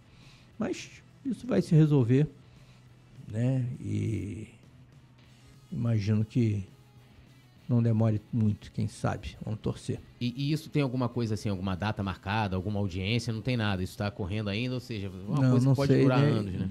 Não sei quanto tempo, pode ser que sim, pode ser que não, mano. Eu, sinceramente, não acompanho. Eu, eu tenho né, advogados competentes que estão cuidando desse assunto. Né? Claro, quando tem algum episódio que é marcante, né? E, e, aí eles me avisam, mas eu tento levar a minha vida da melhor maneira possível, né? Com a consciência tranquila. É, um, uma dúvida aqui que eu tenho sobre essa situação, que é fora essas, essas, esses pormenores, mas acho que é o recorte mais importante, é, que foi o momento, a fase de transição da sua gestão para a gestão do Landim. Algumas pessoas hoje que se colocam lá super importantes, inclusive não participaram desse processo, não vou citar nomes aqui. É, por quê? Porque, segundo o senhor já colocou aqui, é, havia um planejamento, e eu apurei essa história na época, de que quando acabasse a temporada, né, é, teve a mudança, tinha o módulo 2 lá que foi inaugurado, o profissional passaria para lá, a base usaria outra, teria que ter algumas questões de adaptações, porque seriam beliches, né? A, a... Mas tinha tempo suficiente para isso. Aí. né? Você lembra que o, a inauguração do, do módulo principal foi no dia 30 de novembro isso. de 2018. Você teria o mês de dezembro todo e o mês de janeiro todo, porque o planejamento era que o time principal fosse jogar a Florida Cup.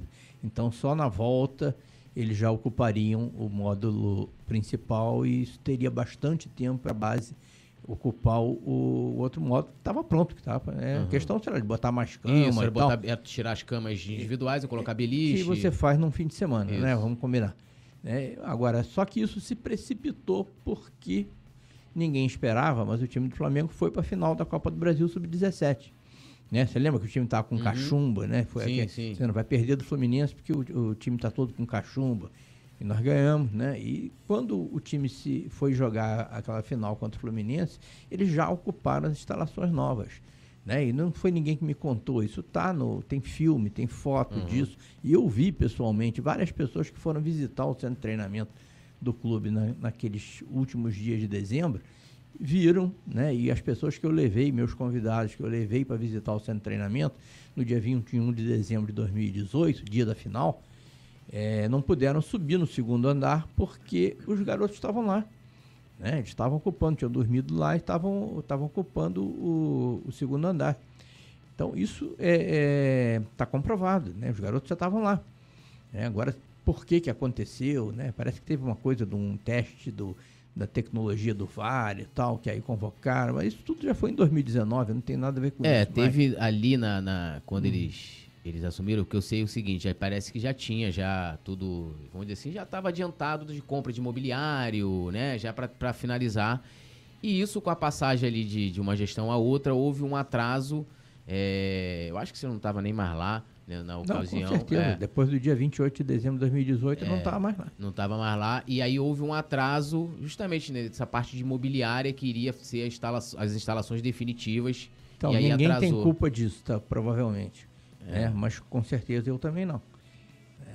E o e aí a, muita gente é, fala, não, aqui não houve a, a, transição, né? não houve a passagem de bastão é, de, uma, de uma administração para outra. Gente, não houve transição, houve continuidade. Todos os empregados continuaram, alguns estão lá até hoje. Né? Então, como é que você vai fazer uma transição de, de, de mim para mim mesmo? De você para você mesmo? Todos eles estavam lá. Então, né, os que seguiriam o planejamento estavam lá. Ninguém saiu do, do, depois que o, terminou a nossa administração e quando eles assumiram, se eu não me engano, saiu o diretor de comunicação, que era o Márcio McCulloch, né? Foi o único que saiu que não tinha nada a ver com aquele assunto. Né? Mas o, o, o diretor de patrimônio, o diretor de meios, né? o, os gerentes todos, todo mundo lá, administrador do NIM, todos eles ficaram. Né? Então a passagem né, foi absolutamente normal, tranquila. Então, essa coisa de dizer que não, não houve né, o, o, aquele processo de, de, de, passagem de bastão e tal, isso daí é quem quem diz isso é que não conhece. Não, a... Quem pode dizer isso é quem não participou, que tinha gente que. É que não sabe como é que funciona, né? É, tava, tava viajando, gente importante aí que tava viajando na ocasião, mas deixa quieto. É, eu nem sei disso, eu já não tava mais lá. E a gestão após o acontecimento com as famílias, o senhor faria alguma coisa de diferente que o clube fez? Mas é, é aquela coisa, já eu, eu só posso falar como torcedor. Claro. Tá, então eu acho que foi a maior tragédia da, da vida do Flamengo, da história do Flamengo. E o Flamengo até hoje sofre né, o, o né, o, o, as consequências disso, não só pelo, pela dor que isso causa em todos nós, mas pela imagem do clube.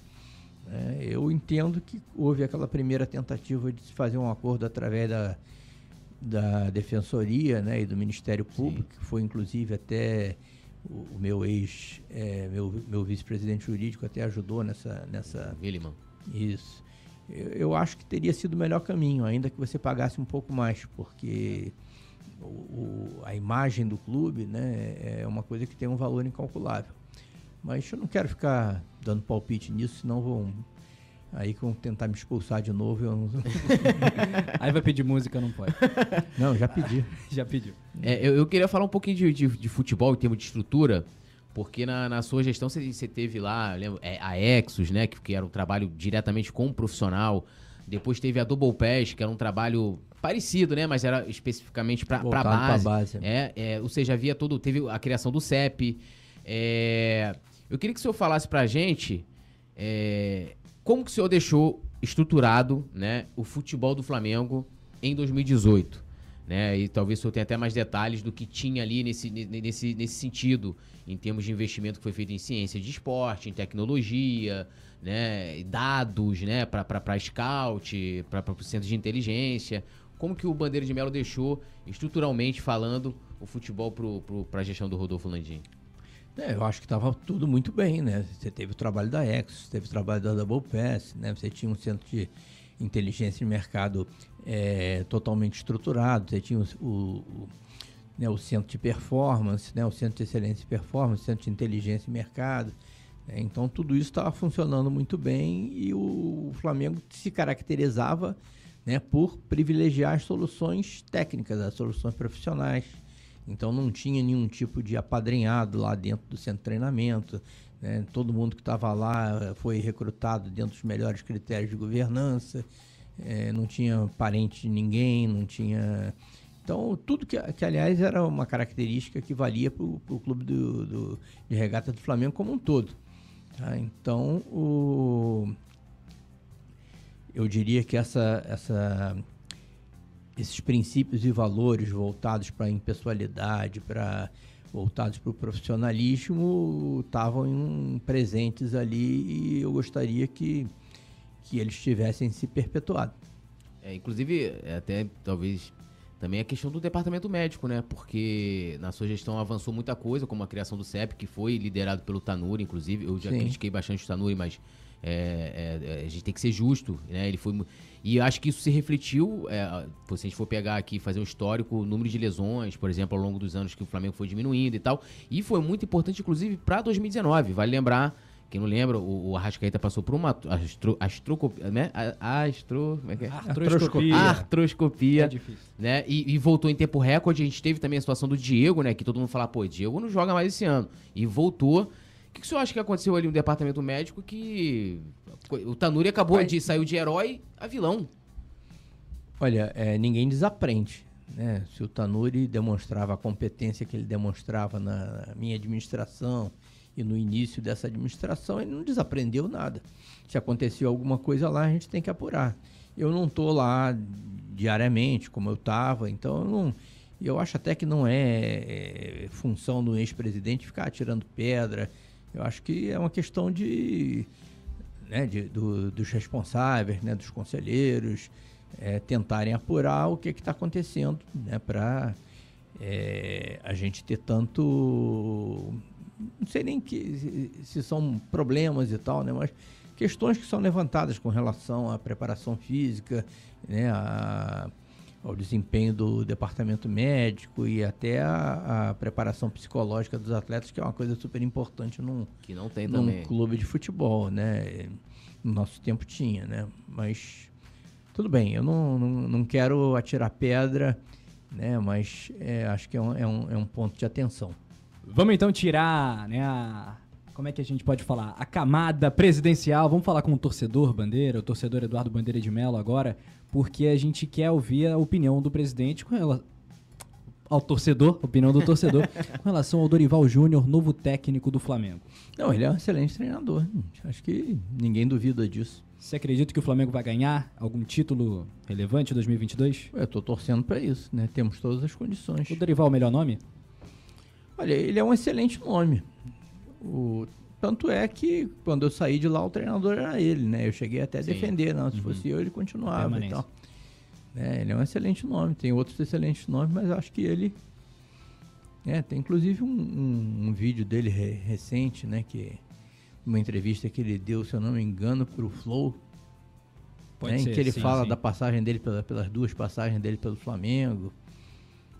É que ele foi Inclusive ele disse que tá tudo bem entre ele, né? ele foi o primeiro e último. Ele foi o primeiro técnico de 2013. Foi o primeiro, nós herdamos ele da Isso, presidente da, da, Patrícia. da, Patrícia. Mas na época era uma situação diferente de contrato, né, e tal. É, a gente não tinha dinheiro para pagar, era que nem um Não, ainda tinha um lance que ele, fica, que era, que ele ficasse Tinham um vários gatilhos é, e tal, ele aumentando, aumentando, aumentando. Ele era muito bom, mas realmente não, não, não, não tinham como pagar. E, e na volta, né, já no final de 2018, ele foi até substituir o Maurício Barbieri, que também para mim é um tremendo treinador. Sim. Né, mas ele estava tão pressionado a, pela imprensa, chamando ele de estagiário e tal, que eu acho que ele acabou perdendo a, a, as condições psicológicas, né, para ver como é que questão psicológica é importante as, questões, as condições psicológicas para desenvolver o excelente trabalho que ele sempre né, demonstrou no Flamengo e depois fora do Flamengo, né? Ele é o treinador mais longevo aí Sim. da Série A, né? Ganhou da gente ontem, inclusive, é. né? É lamentável, né? Ingrato. é, é o, o senhor achou que, assim, a, pô, eu lembro que era uma coisa impressionante. É, isso, lógico, depois isso voltou, eu pude ver, é, pô, lá em Lima era um negócio né? O Bandeira andando assim, uma galera atrás, né? Assim, uma galera, a torcida tem um carinho enorme pelo senhor, mas na época em que teve aquela situação do Godinho, ele se afastou, o senhor é, foi, é, se aproximou demais do futebol. E a sua imagem ali é, começou a sofrer um enorme desgaste, né? Até porque é um cargo, para mim, acho que eu, eu não sei qual é, qual é o mais complicado, se é ser presidente do Flamengo ou VP de futebol, né? Tem gente que sonha em ser VP de futebol e fala, cara, não seria um cargo que eu iria querer. O senhor acha que houve um desgaste muito grande da sua imagem quando o senhor se aproximou demais do futebol e passou a tocar diretamente o futebol do Flamengo? Não, é possível que tenha havido desgaste, acho que é, é, é natural, mas o, o, que, dizer, a avaliação que é errada nisso é que eu passei a tocar o futebol do Flamengo. O futebol do Flamengo é tocado por profissionais. Então, seja quem, quem for o, o, o vice-presidente de futebol, Flamengo sempre teve um diretor executivo de futebol que era o responsável pelo operacional. Dia a dia é sempre com ele. O vice-presidente de futebol, aliás, existe até um plano, né, uma proposta para acabar com os vice-presidentes temáticos. Né? Você teria alguns, uma quantidade, sei lá, nove, dez vice-presidentes que comporiam o conselho diretor, atuariam no plano estratégico, né, formulando diretrizes, cobrando resultados, mas o operacional formalmente, inclusive, entrega aos profissionais. E o futebol do Flamengo sempre teve entrega a profissionais.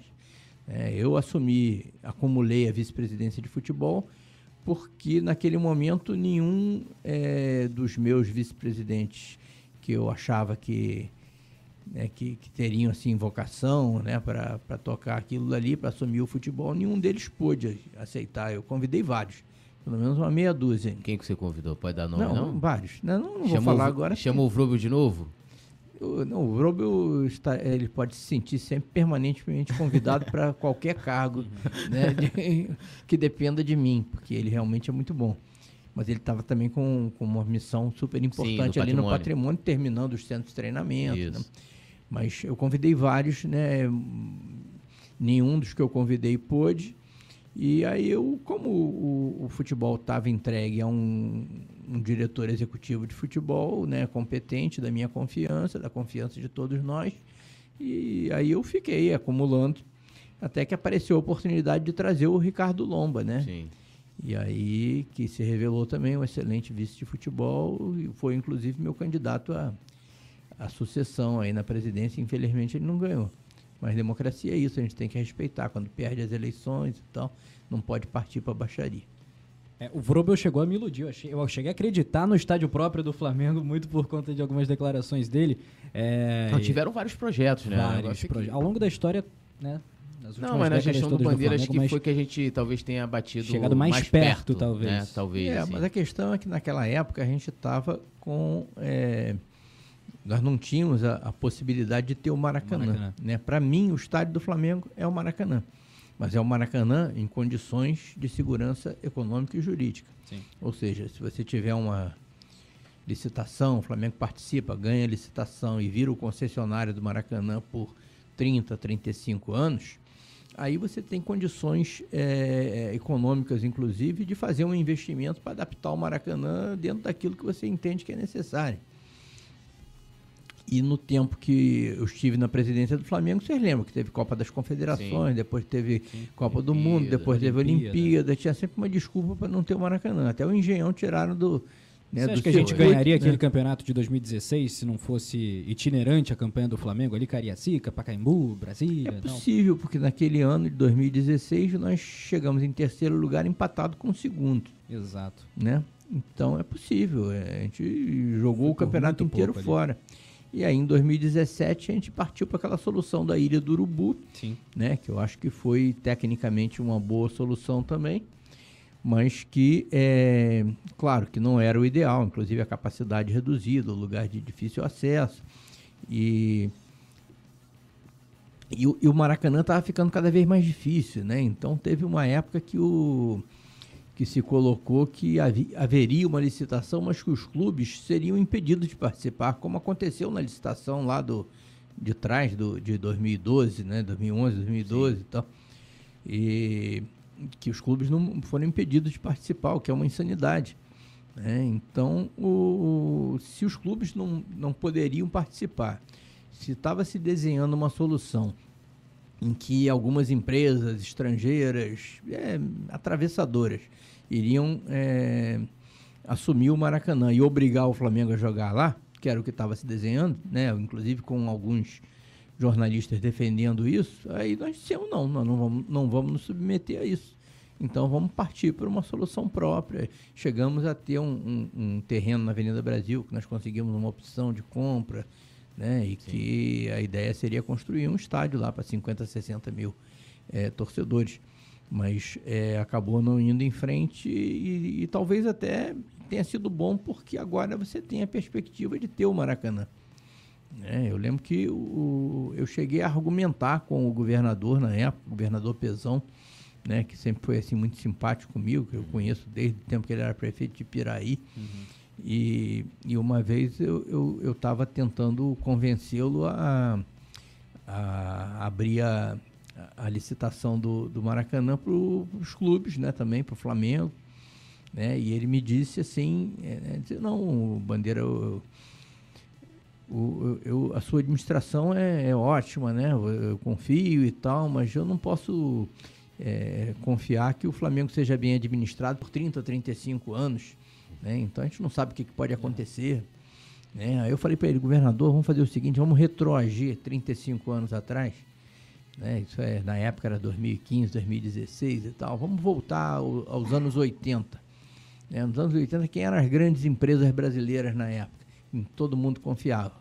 Né? Banco Econômico, Banco Nacional, Varig, VASP, MASP, é, Mapping, Merbla, né? Sharp, Paranapanema, o Ibovespa de, de, de 1985, 86, todo mundo quebrou.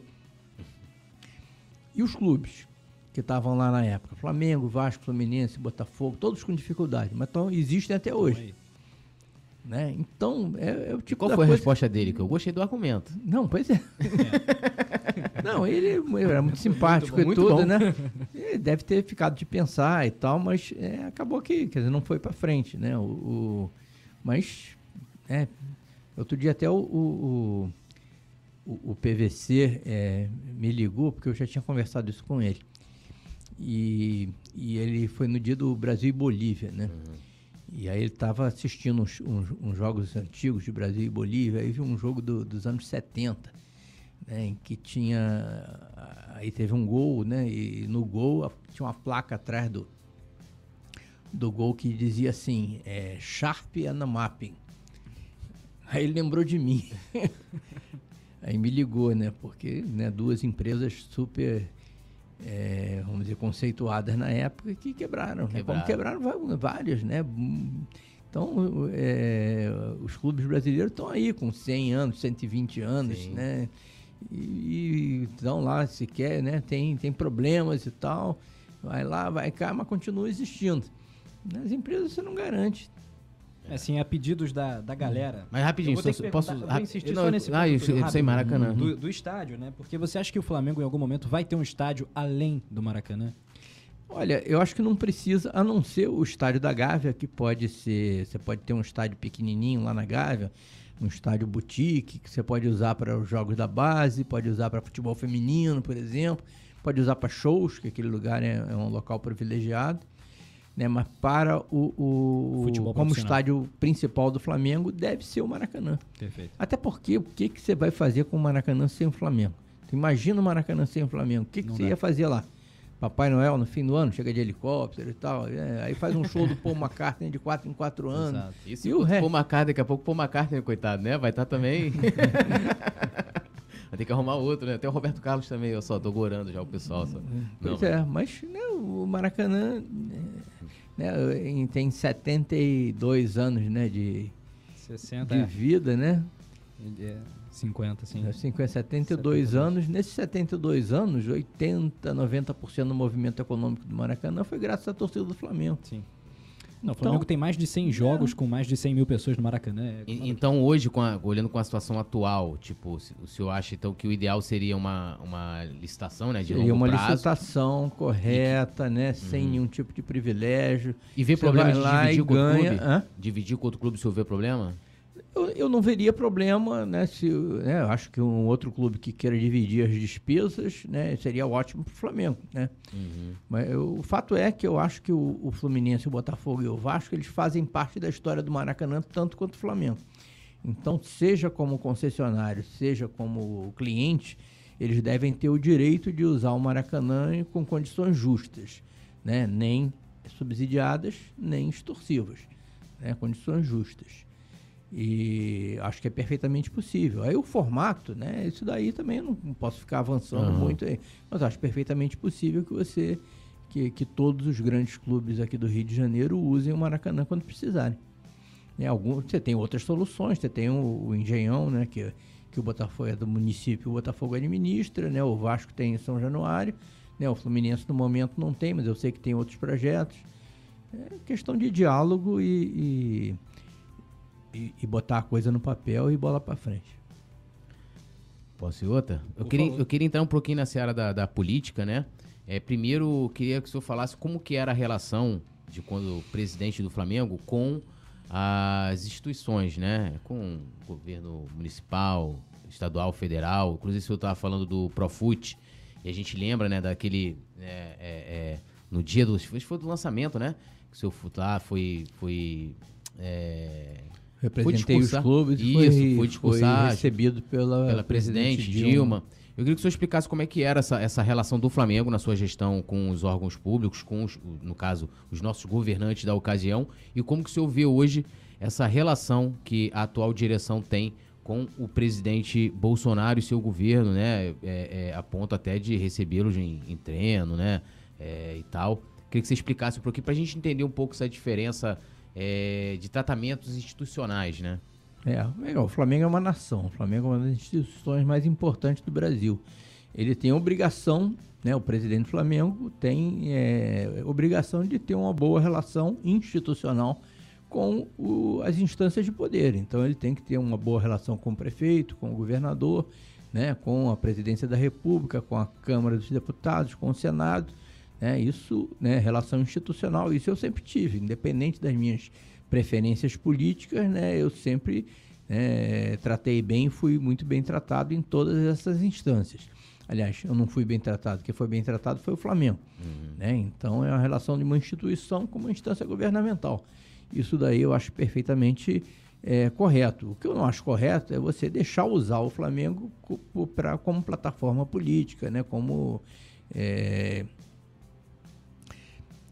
usar o Flamengo para promoção pessoal de, de, determinados políticos ou Você acha que isso está acontecendo numa no caso que nós vivemos um caso gravíssimo né durante a pandemia né em que o, o nós tínhamos necessidade de, de tomar medidas né, sanitárias preconizadas pela ciência por todos os especialistas e o Flamengo foi usado na direção contrária. Isso realmente eu, eu não acho correto é, é, e aí, sim, eu acho que para a imagem do clube, o Flamengo sempre foi um clube democrático, apesar de que nunca teve um movimento. Que eu até, eu até é, eu tava até conversando é, é, essa semana com o Pedro Asberg, né, que fez um documentário lá da democracia corintiana. A democracia corintiana ela começa, ela é, ela é institucional, né, começa ali de dentro, Sócrates, né, Vladimir, Casagrande, e ela vai, se expande, a torcida abraça, né.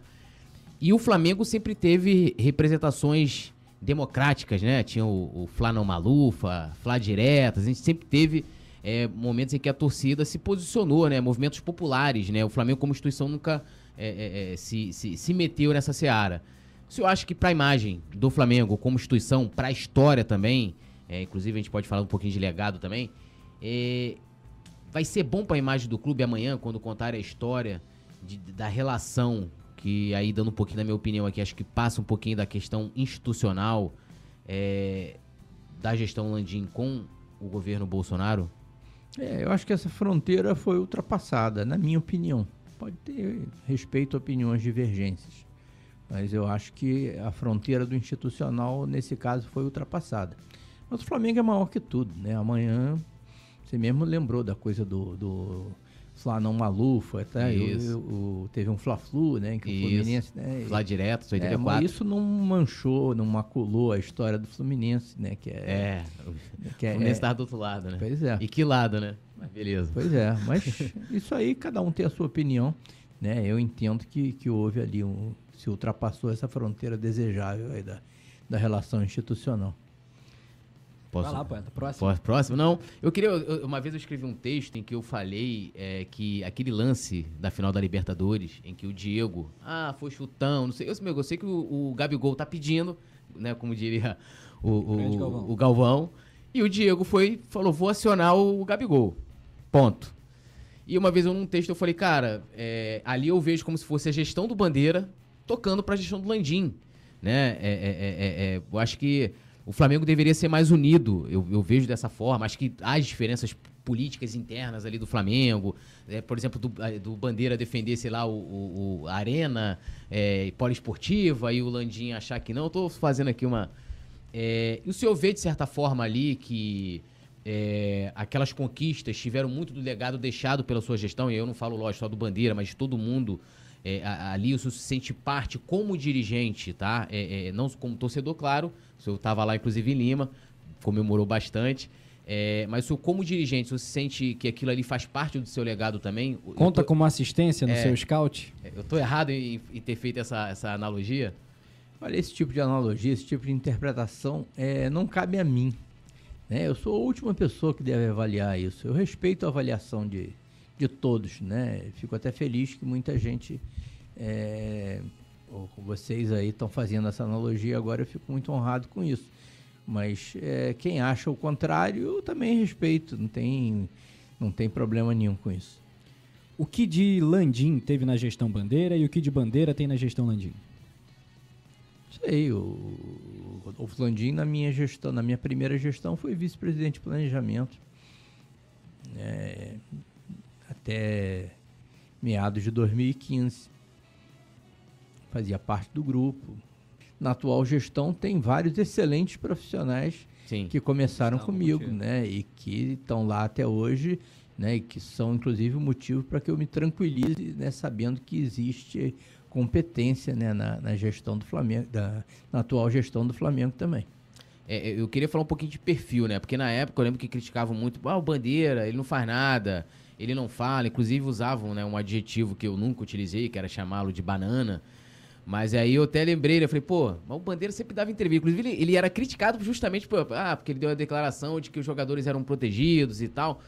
E, e, e, o Landim que falava que iria, ah, vou acabar com isso, não tem mais isso na minha gestão e tal, a gente vê que em momentos de crise ele sequer dá uma declaração. É um, é um perfil. É, é, é um método. É, eu concordo até que, tipo assim, uma vez eu entrevistando ele ainda na eleição de 2018, ele falou: olha, no futebol eu não vou. Eu vou, eu vou fazer um pouco diferente do bandeira, vou ficar mais distante, não vou no vestiário e tal, papapá, mas quando tiver a crise, estarei lá. E a gente vê que na prática isso tem acontecido de forma de, diferente. O senhor tinha um pouco o contrário, que era o quê? Às vezes tinha momentos complicados, e posso lembrar aqui, por exemplo, ah, o Flamengo foi eliminado em 2017 contra o São Lourenço, aquele jogo lá, e o senhor estava lá, deu entrevista depois né? Teve situações no aeroporto que né, escambou em discussões e tal, mas o senhor estava ali. O senhor se colocava. Como, qual o perfil mais adequado para lidar com esse tipo de crise no futebol do Flamengo? O senhor passou por várias, né? Ficou, né? É, com certeza, é, é, craque, né? No, no, bom sentido, nessa, nessa questão de lidar com a crise. O senhor acha que o dirigente, sendo do, do futebol, ou o próprio presidente, ele tem que falar menos, ele não deve falar, tem que se colocar, tem que dar uma satisfação, é, talvez hoje o senhor de fora tenha até uma visão diferente. Tipo, ah, o senhor hoje pode ter a opinião de que naquelas ocasiões o senhor, ah, eu não deveria ter falado ali, eu deveria ter me reservado. É, o senhor acha que hoje o perfil do, do Landim, de, de ser mais preservado, de falar menos, é o mais adequado? Ou você acha que o presidente do Flamengo, assim como o senhor fazia, mesmo que as pessoas possam não concordar, tem que estar sempre falando, mesmo nos momentos de crise? Olha, cada um tem o seu estilo, né? E eles devem ser respeitados. Né? Eu é, eu sou daquele jeito mesmo, né? Eu acho, como eu vim da arquibancada, né? Eu sempre senti a falta, enquanto torcedor, que o presidente do clube estivesse presente, dando a sua opinião, né? E, mesmo que fosse um assunto polêmico, como vários eu, eu enfrentei, né? É, mas respeito também quem pense o contrário, que o presidente deva ficar numa redoma, né? E aparecer só na na, na hora que é que vamos dizer que cruzarem a bola para empurrar para dentro, né? Então, mas é isso daí é, é uma questão de, de estilo, né? O meu é assim, acho que tem gente que gosta, tem gente que não gosta. Falou sobre a, experiência do torcedor, né? Que tem que ser sempre melhorada. É, você acha que o Flamengo trata bem a sua torcida, os torcedores de fora do Rio de Janeiro, por exemplo, os sócios off-Rio? O que, que você acha do cenário atual, uhum. do trato do Flamengo com o seu torcedor? Bom, você já perguntou, porque você já sabe a minha opinião que eu coloquei lá. Na... Gente, eu acho o seguinte, né? O Flamengo é muito mais do que o clube de regatas do Flamengo, pessoa jurídica. Né? O Flamengo é uma nação de mais de 40 milhões de rubro-negros. Então, o, o, eu acho que nós, rubro-negros, de, independente de a gente estar no poder ou não, a gente deve se esforçar para que cada vez mais o clube de regatas do Flamengo, pessoa jurídica, represente bem, ele, ele, atenda aos anseios da nação que ele representa. Tá? Então, eu acho que foi um tiro no pé, foi um retrocesso essa, esse esvaziamento dos sócios off Rio, né? 80% ou mais da torcida do Flamengo está fora do Rio de Janeiro. Então, esses torcedores do Flamengo de fora do Rio são tão rubro-negros quanto eu, quanto vocês. E talvez até é, com mais mérito, porque eles não têm o privilégio mais de difícil, estar todo né? dia né, no Maracanã, não tiveram o privilégio que eu tive de ir ao Maracanã toda semana, né, de ver o, o Zico jogar e todo dia, toda, todo domingo, toda quarta, e eles estão lá né, mantendo a sua paixão acesa aí, né, vendo pela televisão, escutando pelo rádio. Então eles são tão rubro-negros quanto a gente. Então eu acho que eles deveriam ter sim, um, um, deveriam ser estimulados, deveriam ser reverenciados, respeitados e não esvaziados. E eu acho que o, o, o Flamengo, claro, eu fui eleito duas vezes presidente dentro desse, desse das regras atuais do jogo. É, o que não invalida né, o, eu pensar que o, a eleição do Flamengo deveria ter uma base de eleitores muito mais larga do que tem. É, é impossível você pensar numa nação de 40 milhões de, de torcedores que sejam representados né, numa eleição em que você elege um presidente com mil e poucos votos. É, não, acho que não faz muito sentido. E é, é super importante que você estimule a participação da nação. Né? Então, além do sócio Sofre Rio, acho que os sócios torcedores deveriam também, em determinadas condições, ter direito a voto. Não é qualquer sócio torcedor, né? Você entrou para o programa hoje vai votar amanhã. Não, mas se você pensar assim numa carência, né? O cara está no, no programa de sócio torcedor há 3, 4, 5 anos, né? Paga uma mensalidade razoável por mês. Por que, que esse cara não pode né, votar para presidente do clube? Né? Porque mora na Bahia, porque mora em Petrópolis, porque mora em, né, em Minas Gerais. Eu acho que, que não. Acho que o Flamengo tem que isso é, um, é um, um, uma tendência né, que está no mundo inteiro, essa coisa de estimular a participação dos, dos torcedores.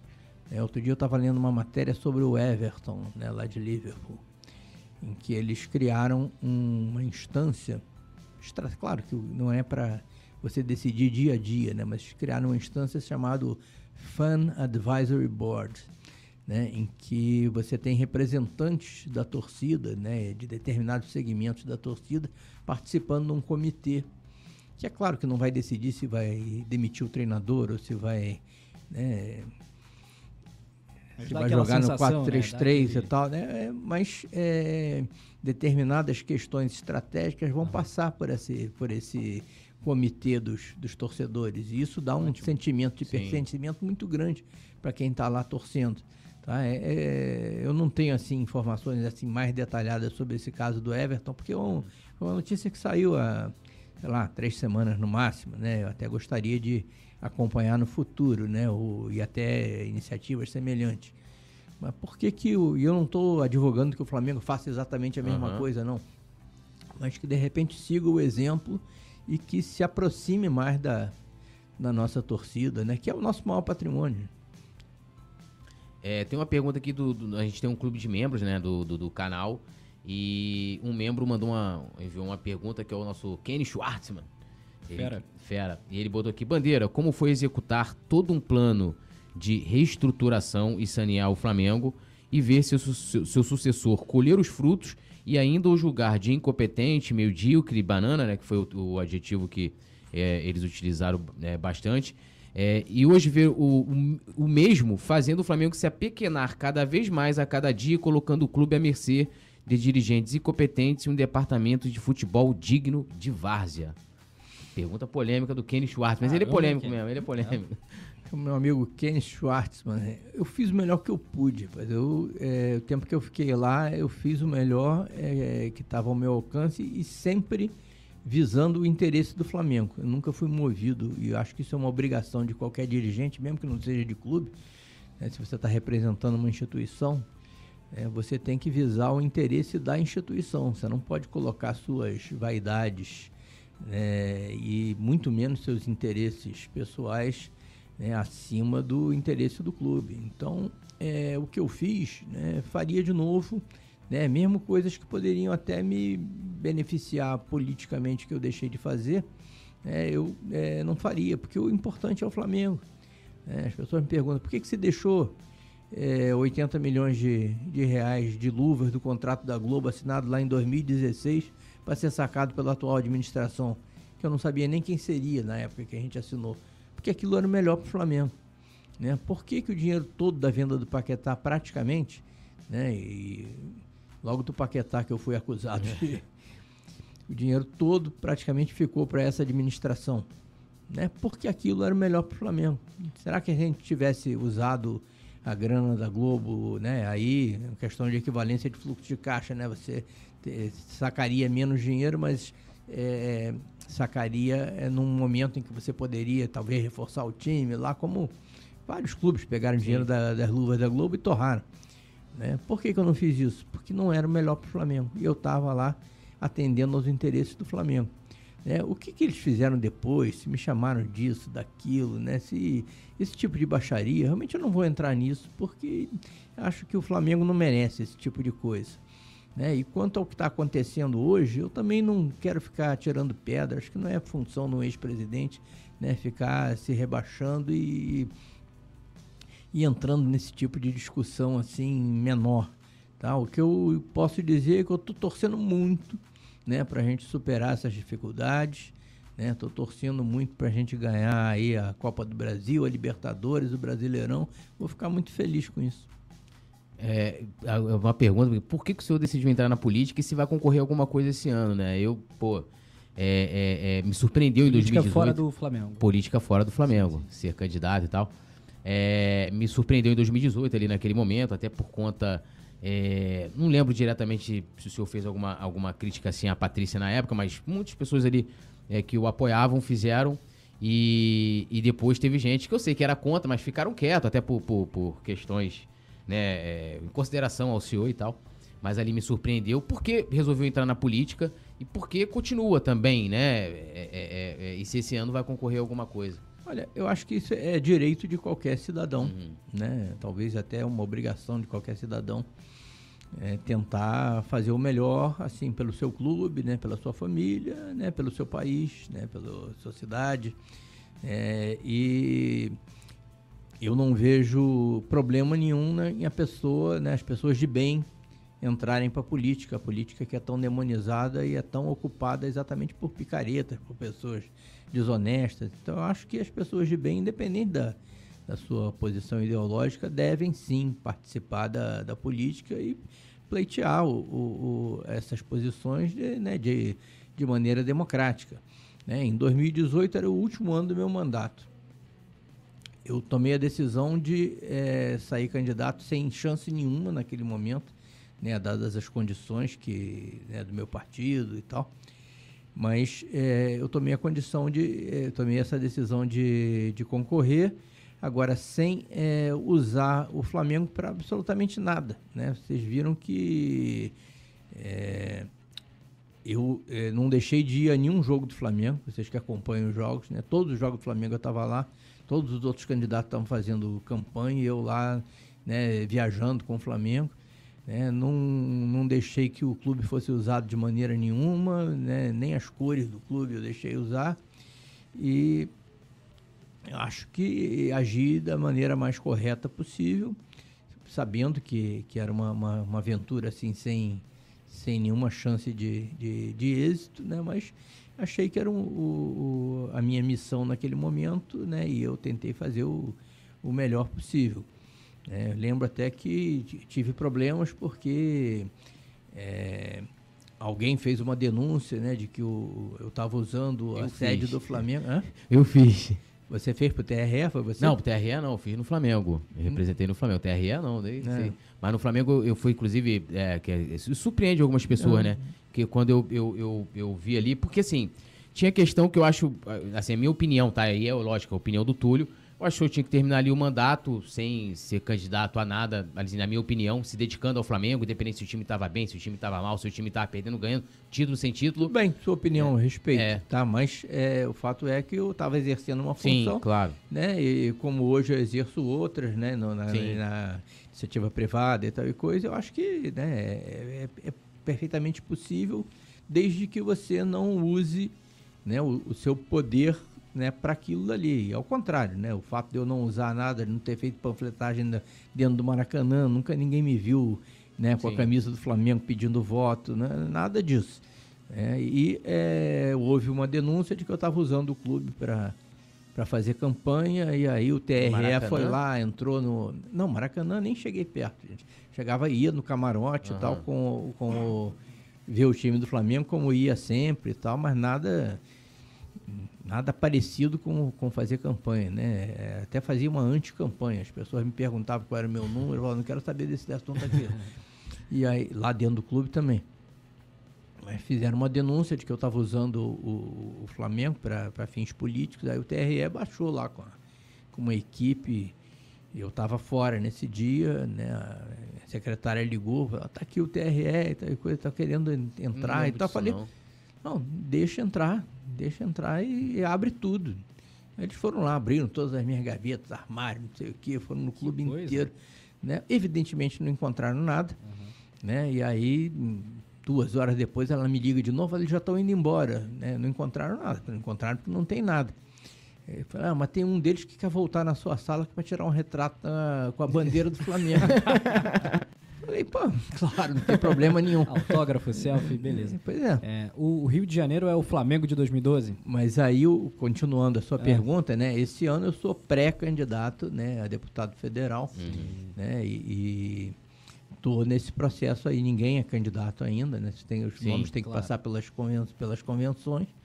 Mas eu sou pré-candidato e estou iniciando essa, essa jornada aí pré-candidato, o senhor gosta de desafio grande, né? O desafio do Flamengo ali, do resgate em 2013. É, eu não gosto de ficar parado, né? É. E, é aquela e a tua coisa... área também, né? Você é formado em administração, né? Pela UFRJ. Formado em administração, né? Trabalhei muito mesmo. tempo no BNDES, né? E, é, claro que a experiência do Flamengo me dá, o, né? E eu passado por lá me dá uma notoriedade, né? As pessoas sabem quem eu sou, né? Se eu conseguir me comunicar direitinho, as pessoas vão saber e decidir né, se vão é, confiar ou não. É, democracia é isso. É, eu queria, assim, uma, uma, uma, coisa interessante, porque na época que o senhor, por exemplo, foi candidato a, a, deputado em 2018, muitas pessoas que estão na atual direção, que eu falo que apoiadores, né, uhum. é, criticaram bastante. Olha aí, olha o Bandeira, não sei o que e tal. E eu lembro até que na época o pessoal falava assim, Túlio, você vai lá, vai representar sozinho contra o bandido, você tem que se preocupar com o seu futuro no Flamengo. Eu falei, não, caguei pra essa parada, eu não quero ser nada no Flamengo, não quero ter cargo nenhum no Flamengo. Essa é minha, minha pessoa ver o Flamengo ganhar. Então, é, é, quanto a isso, não, mas que geralmente o pessoal faz com grupo, né? Vai lá com grupo e tal, você se protege, e aquela coisa. E aí, essas mesmas pessoas, né, que falaram tanto do senhor, tanto em 2018, né? É, inclusive, né, se utilizavam das minhas críticas, né, o fato do senhor ter sido candidato silenciaram pelo fato do, do Marcos Braz, né? Depois vinha candidato. Quase que numa mesma situação, né? Tava ali trabalhando pelo clube e veio candidato. Ele diferente, não era eleito, se era, foi eleito, então é até uma situação diferente. E acabou sendo mantido. E a gente teve recentemente, né, uma, uma emenda criada pelo Walter Monteiro. Inclusive, ele disse ali que o senhor deu apoio a ele nessa emenda de que quando é, tivesse qualquer dirigente com, né, com supor, o cara lá tem um cargo de vice-presidente ou ele está numa comissão, virou candidato a um cargo eletivo, ele se afastar. É, eu queria que o senhor falasse sobre essa questão, porque essa mesma gestão que te criticou, eles trabalharam contra, porque hoje os grupos políticos do Flamengo, eu posso falar, são um bando de... Eles não têm... É, eu, tenho, eu tenho que ser elegante. Ah, Túlio. Eles não têm vida própria, né? É, é, antes das reuniões importantes, como foi essa, é, que foi do mesmo dia que se decidiu esse aquele absurdo contra o Off Rio, é, teve a reunião com o Landim, que o Landim falou: olha, grupo aí e tal. Não vou dizer os nomes aqui dos grupos, né? Amanhã ou depois eles podem estar do outro lado, quem sabe o Flamengo, né, cada ano. Mas, ó, vocês vão votar assim. O Landim falou para eles como eles deveriam votar, né? E eles que. Muitos que, desses grupos políticos que criticaram o senhor em 2018. É, eles votaram contra essa emenda. O que, que, que, aconteceria? Vamos botar assim: essa emenda tivesse valendo em 2018, o se licenciar durante a campanha, voltaria depois da campanha, porque o cargo dele seria eleito. Mesma coisa, ah, o Bandeira fosse um vice, o Marcos Braz, né? Ah, Marcos Braz vai estar concorrendo a vereador como ele concorreu em 2020. Durante a campanha, ele poderia se licenciar, se ele não fosse exonerado, voltaria depois. Queria que o senhor comentasse sobre essa situação e sobre essa, essa emenda também que acabou não sendo aprovada no Flamengo. Então, eu apoiei a emenda, né? E a, a, sou um fã aí do, do Walter Monteiro. É, e é, que, que acontece? Em 2018, né, se a emenda tivesse em vigor, eu teria que me licenciar durante o período da campanha. Isso. É, eu entendi que, como na época não, não precisaria me desincompatibilizar, Sim. eu preferi é, continuar. Agora você vê, se eu me desincompatibilizasse, eu poderia fazer campanha, eu poderia fazer o, o, o que eu quisesse e tal, né, e não estaria lá. Eu achei que eu serviria melhor o Flamengo naquele momento, é, continuando onde eu estava, fazendo exatamente o que eu estava fazendo e sacrificando a minha campanha em benefício do Flamengo, que foi o que eu fiz. É, então, eu lembro na, na antivéspera da eleição, o Flamengo jogou com o Corinthians, né, em São Paulo, estava todo mundo aí, né, rodando dia e noite aí. Eu fui para São Paulo, fui lá para Itaquerão, ganhamos 3 a 0 do Corinthians. Né? E, mas é, eu achei que eu poderia satisfazia esses mesmos princípios e valores, adotando uma postura né, de, de privilegiar o Flamengo em detrimento da minha própria campanha. Mas eu apoiei essa, essa emenda do Walter porque eu acho que nem todo mundo agiria como eu agi. né? Então poderia estar ali dentro do clube, né? Usando o clube, o, a sala para fazer reuniões políticas, né? E, e chamando gente para lá, e espalhando o santinho, os próprios empregados, né? E aí o, efetivamente isso não seria correto. Então eu apoiei a emenda do Walter, né? Se ela viesse apreciada de novo, é, eu apoiarei. Nesse momento eu não tenho nenhum cargo no Flamengo, né? Então eu não tenho por que me licenciar. Sim. Mas e, e os apoiadores lá que te criticavam em 2018 e agora estão é, isso aí é aquela coisa que você falou, né? No, no ordem unida, vamos votar assim, vamos é. votar assado, né?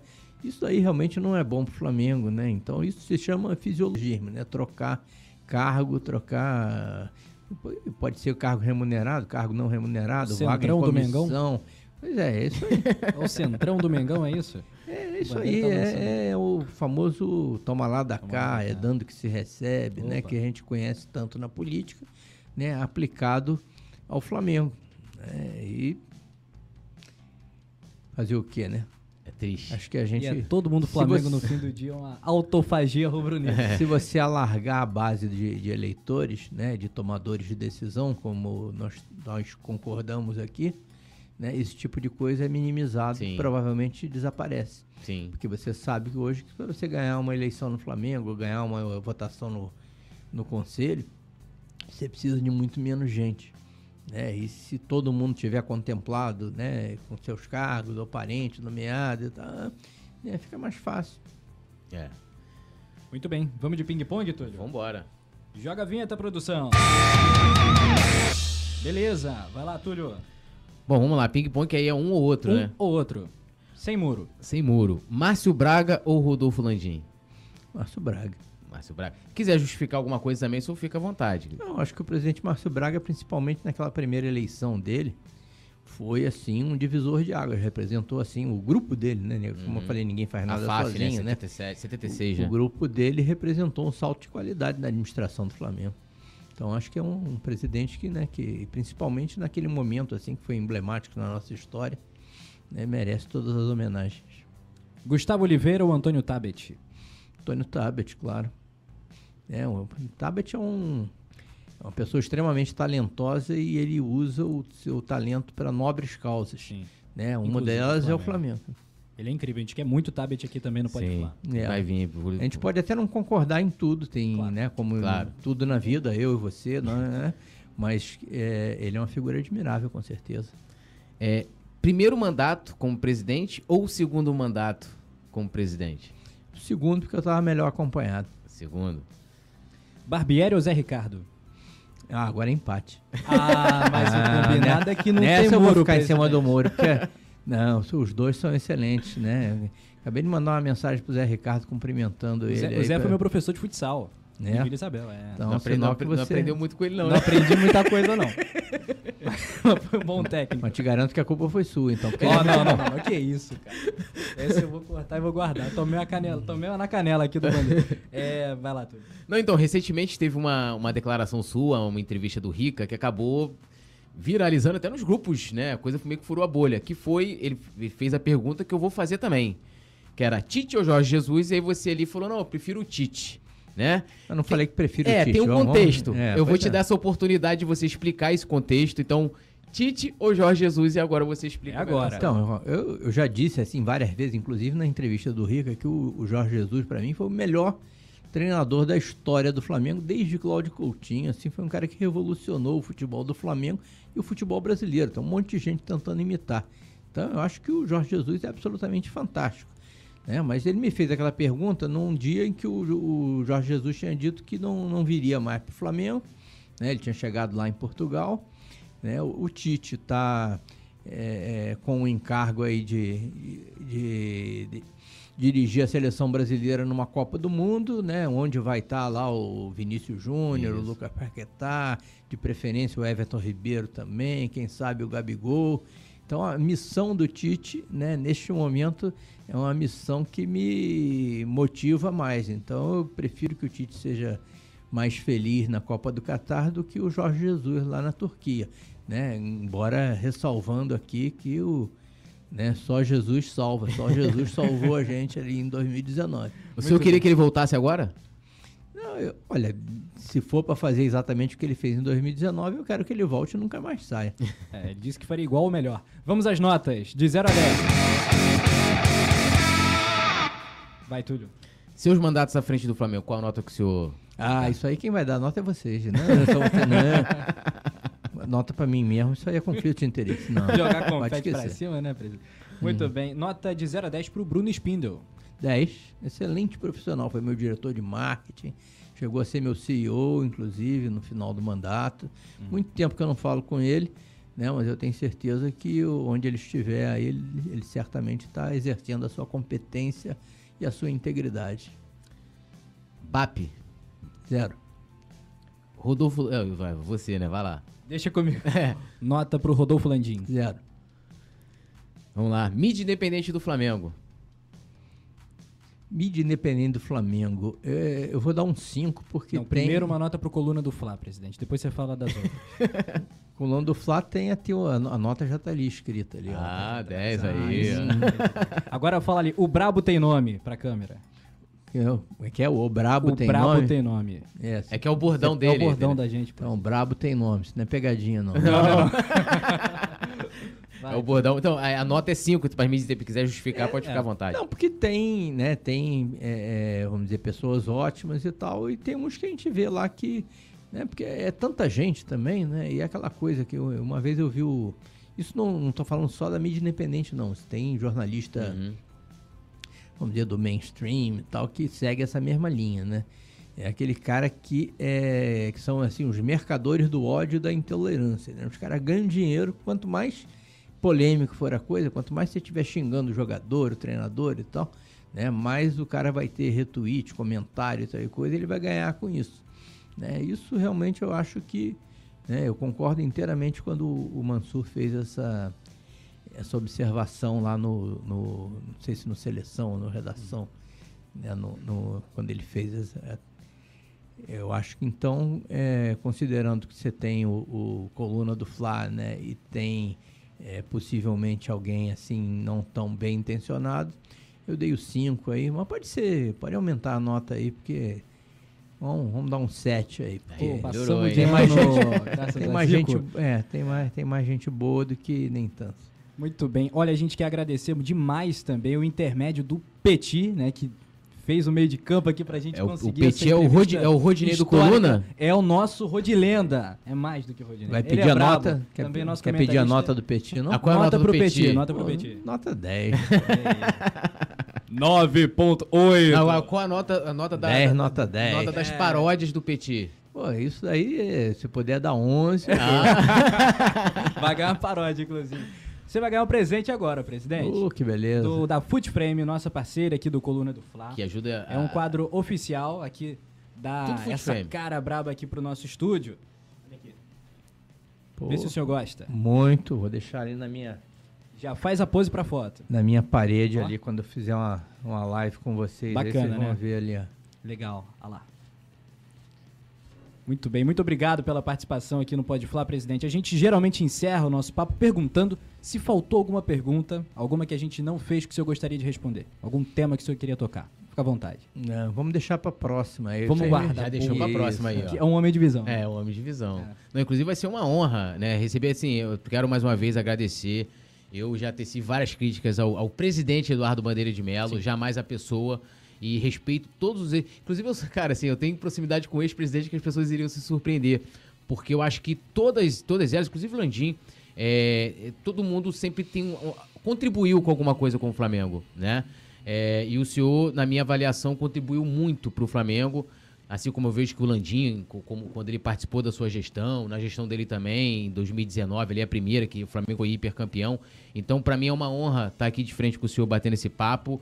É a história do Flamengo aqui É, pô. personificada. Mas foi, quero dizer aqui que foi uma honra pra mim estar aqui com o senhor. Espero que mais vezes a gente esteja pra falar de Flamengo, falar até de política também, que é um Tocamos tema em também vários pontos legais, É. foi ótimo. Vou recomendar Não, também e- de novo a leitura isso aí, aqui, vai Túlio. ter o volume 2, Vai lembrando. ter o volume inclusive, dois. acho que a gente depois a gente pode marcar mais pra frente, quem sabe, a gente pode falar um pouquinho de outros assuntos, inclusive do Bandeira Torcedor. Porque, Claro. aliás, qual o seu, seu Flamengo de todos os tempos? Escala aí um Flamengo de todos os tempos do Bandeira. Vai ser difícil. Difícil? botar- é. É, Vai começar com o Diego pelo- Alves, né? Que... Olha, é, Raul, Júlio César, quem? Lateral, Leandro, não. teria que ser outro, né? É, Leandro, mas eu acabei de falar do, Murilo, do Murilo, né? Que é, o meu ídolo. Esse time vai jogar o Murilo. É, é. Mas vai Leandro, dar pro Leandro, não. Mas Imagina. posso escalar o Murilo e o Leandro de zagueiro central, é, né? Porque boa. É Leandro e Moser, né? Mas tem o Regis também. Vocês não pegaram o Regis, né? Não, que é um zagueiro paraguaio. Mas esse aí todo mundo elogia. Todo, sempre tá no top, no top aí. e tal. Né? E na lateral esquerda, claro que é o Maestro Júnior e tal, mas ele pode ser escalado no meio no do meio. campo também. Né? Aí você tem Leonardo, Paulo Henrique, né? Tem vários laterais esquerdos, né? Que, né? que merecem estar tá aí na, na... Felipe Luiz. Felipe Luiz. Eu, é. sou, um tremendo, eu sou muito fã do Felipe Luiz.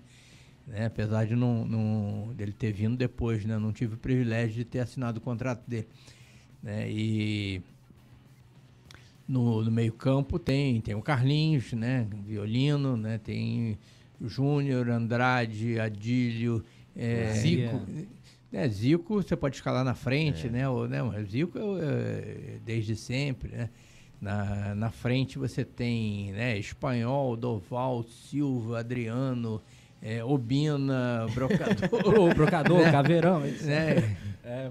E Gabigol, Bruno Henrique, Everton Ribeiro, né? Que é técnico, técnico Zé Ricardo, que me treinou ó, Zé Ricardo Barbieri, com certeza que vocês me, me perguntaram aí, mas os dois técnicos que, que marcam assim, a história do Flamengo para mim foram o Cláudio Coutinho e o Jorge Jesus. Jorge Jesus.